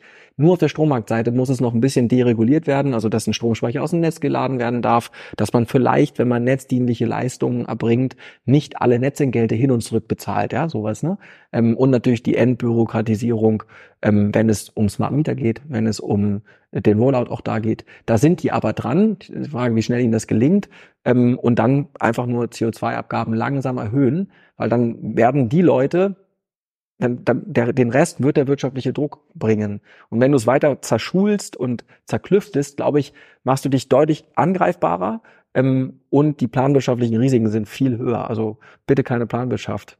Wenn du in andere Länder guckst, kann man von denen irgendwas lernen? Also ihr seid ja in vielen Ja. Ländern. Äh, Man kann schon lernen, wie man es nicht macht und in Teilen auch, wie man es macht. In Australien kann man auch lernen, wie man es nicht macht. Da gibt es den Begriff Crap Solar. Das heißt, ähm, da ist so die erste Generation de, des Testing Powerwall 1 plus äh, Solaranlage. Da, also die, die, der Anteil an, an Repowering in, in, äh, in Australien ist super hoch weil die halt den ganzen Scheiß wieder aufräumen. Ne? Das Schöne ist ja, dass seitdem sich das Produkt so weiterentwickelt hat, du hast vor zehn Jahren noch 240 Watt Module gehabt oder 180 Watt Module, jetzt haben wir 420. Das heißt, du kriegst auf dein Dach die doppelte Output. Ich Ja, weiß gar nicht, was mein 23 vielleicht oder sowas. Ja 320 Max. Ja, und jetzt könntest du jetzt 420 haben. Ne? So ähm, äh, äh, und Ich habe auch noch Dach. ja, easy. Aber das heißt, ich glaube, wir, können- wir können vor allem verbraucherschutzseitig, qualitätsseitig, glaube ich, wäre es gar nicht so schlecht, dass man noch ein paar Qualitätsstandards auch schafft, weil du hast schon diese Goldgräberstimmung, du fährst nach Rotterdam, kaufst dir einen Container, dann sagst du dem Nachbar, ich baue dir Solaranlage, holst den Elektriker, der Elektriker geht danach wieder weg und dann machst du die Bude wieder zu. Ne? Das ist nicht gut. Ähm, das ist eine viel zu äh, anspruchsvolle, ich würde Verbraucherschutz auf der Hardware-Seite äh, macht aus meiner Sicht Sinn, bestimmte Grundanforderungen. Äh, Anforderungen. ähm, der Elektrikerzwang ist schon auch, auch gut, es macht absolut Sinn, ähm, äh, um Crap Solar zu vermeiden, weil es auch dann nicht mehr den Support hat in der Bevölkerung, wenn einfach jeder Zweite Probleme hat mit Aber- seinem System. Ne? Aber ist das nicht, äh, was du beschreibst, das habe ich auch noch eine Frage, was du beschreibst, ist das, ist, ist nicht die Gefahr dann bei diesen äh, Balkonkraftwerkentwicklungen jetzt in den letzten zwei Jahren, glaube ich, ja massiv vorangetrieben worden. Und jetzt wird es ja noch mal ein bisschen nach oben gestuft, auf 800 Watt, glaube ich. Ist das nicht so eine Art Crap Solar, wenn der selber das so ein bisschen macht? Total. Ich glaube auch, dass das ei- einfach, dass es immer so die Versuchung ist, okay, an jedes Balkon ran, genau wie gesagt 250 Euro, und dann hole ich mir aus dem Baumarkt. Ähm, das sind die Im Baumarkt ist noch deutlich teurer, tatsächlich. Ja, bei aber es also online an. Ja, aber das ist, das ist, das ist Crap Ja. Solar. Du darfst ja auch nicht vergessen, dann nimmst du so ein Ding, das liegt ja auch, das, das ist ja dann auch nicht ausgerichtet, das hängt einfach an dem Solarding. Die Ausrichtung ist Mhm. totaler Quatsch. Ähm, äh, der, der, der, also die Integrationsfähigkeit ist nicht da, die Steuerbarkeit ist nicht da. Mhm. Ähm, es ist, das ist ziemlich viel Crap Solar. Und ich glaube, man wird da auch viel sehen und hören. Auch die Microinverter, die da hinten drauf hängen, da wird es Probleme natürlich geben. Im Also- Online-Angebot stand Qualitätsmikroinverter. Ach, fair. natürlich, selbstverständlich. Ne? Aber, aber ich glaube auch alleine erstmal Ja. zu verstehen, was ein Microinverter ist Ja. ne? und auch zu verstehen, was solche, das, das tu- tun Menschen nicht und deswegen versuchen wir aber auch, eine, eine, eine, eine, wir, du musst eine Trust-Brand bauen, weil äh, stell dir vor, keiner weiß, was ein Auto ist und dann kommen halt 20 Anbieter, ja, ähm, äh, äh, dann ist es halt ganz normal, dass der Markt sich erstmal etablieren muss. Wir glauben aber, dass unser Weg für uns auf jeden Fall der richtige ist, weil ähm, wir zumindestens keine Kunden produzieren wollen. Und wir haben viele, die meisten LinkedIn-Anfragen, die ich bekomme, sind von Kundinnen und Kunden, die fragen, wann ist Heartbeat verfügbar für mein Postal, für meinen Boderos, für meine Fiesmann, weil die einfach sehen, der, da kommt das eine Gewerk und ballert denen eine Wärmepumpe rein, dann E.ON setzt den Wärmepumpentarif nochmal hoch, dann zahlen die 45 Cent und kotzen im Strahl, ja. Wärmestrom bei E.ON kostet 45 Cent? Die haben gerade den Tarif erhöht, ja. Also vielleicht doch nicht Henry Ford, sondern eher so eine deutsche Unternehmergeschichte, ein Daimler oder ein Benz. I don't care. Ist mir auch vollkommen egal. Also ich finde auch Daimler und Bosch schon so geil. Ich meine, wir hatten ja mal wirklich äh, ganz viele in einer Reihe in kürzester Zeit. ist halt schon 100 Jahre her. Ne? Ist mir aber auch wirklich Latte. Also ähm, glaube wir wir wissen, woran wir arbeiten, machen das mit viel Freude und ich habe auch Spleen. Ich liebe das Thema und äh, und man muss ja auch eine Sache sagen, ist glaube ich auch ein cooler Abschluss. Das ist das einzige Thema, was aus Deutschland heraus es schaffen kann zu einer Weltmarktführerschaft. Warum alles andere, KI oder wie auch immer, wird im Silicon Valley und in China entschieden. Dieses, das hier, die, die, die, die Netzintegration, die Energiemarktintegration, aber auch die Penetration von Erneuerbaren ist in Europa höher. Wir sind da auch regulatorisch weiter als die Amerikaner. Wenn die Amerikaner dort wären, wo wir wären, würden wir von Google jetzt den Google Energy Manager kaufen ähm, und die würden unser Energy Trading übernehmen. Also das ist halt auch cool für Talent. Das ist das einzige Thema, wo du in Europa was richtig Geiles bauen kannst, weil ansonsten in fast allen anderen Themen, auch, auch Deep Tech-seitig, egal ob es Raumfahrttechnik ist oder was auch immer, ähm, deswegen ist das schon cool. Also wir können hier an was bauen, was was Vorbildcharakter haben wird für die Amerikaner. Also die, die Amerikaner kommen zu uns, Enphase kommt zu uns, Tesla kommt zu uns, weil in der Gigafactory haben, die, die lernen noch von uns und das ist cool. 2030, 10 Milliarden Umsatz. Ja, locker. Ist ja auch, schau mal, wir haben, wir haben 21 Millionen in 21 gemacht, das war unser Rumpfjahr. Wir haben jetzt 21, 2180 Prozent Wachstum gemacht in zwei Jahren. Ähm, wir haben also 20, 21 x gemacht ähm, in 24 Monaten. Profitabel und krass innoviert. Und jetzt überleg dir mal, für die nächsten 20 x, ja, ähm, äh, wenn wir nochmal 20 x machen, sind wir ja schon da und dafür haben wir ein paar, mal, paar mehr Jahre Zeit. und der, was ihr nicht unterschätzen dürft, ist eben, wir öffnen das Modell ja. Das heißt, wenn du, wir haben der Total Addressable Market für den Hardwarekauf ist für uns immer gering, weil du brauchst die Kapazitäten, du musst die Logistik auch haben und der Uplift, das siehst du ja auch bei Enpal, die haben irgendwie 4000 Leute. Das heißt, um deine Kappa aufzubauen im Hardwareverkauf, musst du irgendwann riesig werden, wie eine Sunrun. Wenn du dann aber den Addressable Market weiter öffnest, indem das Energiemanagement entkoppelt wird und der Tarif auch, ähm, hast du quasi so ein, eine Einstiegsdroge, ist vollkommen egal, welche Einstiegsdroge der Kunde wählt, ob der reinkommt über die Hardware, ob der reinkommt über den dynamischen Tarif. Du bietest denen ein Setup, was andere nicht haben und nimmst den ja auch in dein Operating System mit rein. Und, letzter Punkt, Zukäufe. Das ist ja schon nicht so schlecht, wenn man in der Lage ist zu sagen, ich nehme Handwerker goldenen Boden, ich nehme Laden toll geführt, Nachfolgethema, 10 Millionen Euro Umsatz, sitzt in der Steiermark in Österreich, hat total hohe Lizenzgebühren für irgendeinen Scheiß, der nicht funktioniert im, auf der Softwareseite, hat Probleme, Talent zu finden, hat keine gute Marke und hat ein schlechtes Procurement, ist aber trotzdem profitabel. Hey, da, dann können wir die ja auch noch übernehmen. Das heißt, wir sind schon so ein bisschen die Temondo-Story, ne? Äh, nee, also ich glaube, Philipp ist davon wieder weg, Philipp Pauster, aber ähm, also von aber der Übernahme, von der Übernahme. Nee, nee, aber das war jetzt, im Grunde genommen ist das ja auch quasi eine, eine modern geführte sozusagen Hand, Handwerks Heizungsgruppe geworden. Ne? Ja, aber total. Man, man aggregiert quasi Handwerk sozusagen und bietet ja. das einfach in einer deutlich digitalisierteren Form an. Absolut. Und, und äh, ich meine, kommt ja, ich meine, die Boomer gehen raus, das wird am Handwerk auch nicht vorbeigehen. Das heißt, du musst sowieso, also allein das Potenzial von künstlicher Intelligenz in der, in der Automatisierung von Serviceprozessen dort boom, ja. Wenn du die, wenn du dort auch eine Softwareplattform hast, wo du vom Kunden Erstkontakt, ja, ja. Das ist wirklich brachial, ne? Und ja, deswegen, deswegen bin ich nicht, ich bin, mir geht's, ich glaube, die Risiken in, in 24 sind für uns noch hoch, weil der Markt durch so vergiftet ist durch die Perk-Module, der ist vergiftet durch Billiganbieter, die bei äh, einfach jedem jede Scheiße erzählen. Das, da müssen wir halt durchsteuern. Wenn wir dadurch kommen, ohne krepiert zu sein, ja, an, an, auch an, an dem Wachstum, dann glaube ich, stehen wir da sehr, sehr gut, weil dieser Boomermarkt an Handwerkern, der geht raus und äh, wir können anorganisches und organisches Wachstum so kombinieren, dass das absolut realistisch ist. Und ähm, ich, natürlich sagen wir die 10 Milliarden auch für PR. Ne? Ähm, es ist, der Businessplan steht auch auf den 10 Milliarden, aber du kannst es ja äh, hoch und runter dialen. Du kannst sagen, okay, kaufst du jetzt, kaufen wir jetzt pro Jahr 37 Betriebe, also die, alle, die wir jetzt schon mal haben, nochmal. Das De-Risking für solche Transaktionen geht ja hoch, desto mehr skalierbares Procurement, Offering-Tool beim Kunden, automatisierte Planung. Die, die, die, die M&A-Transaktion hat immer weniger Risiken. Da sind wir aber noch nicht. Wir sind noch, wenn diese Tipping Pointer aber da sind, dann ist es egal. Aber dann kannst du parallel auch die Standorte aufmachen. Kannst auch sagen, ich mache den hoch, fahr den in the money und wenn der nicht in the money kommt, money kommt, dann mache ich ihn wieder aus. Ja, das ist, ich liebe das Modell. Merkt man ja. Schön.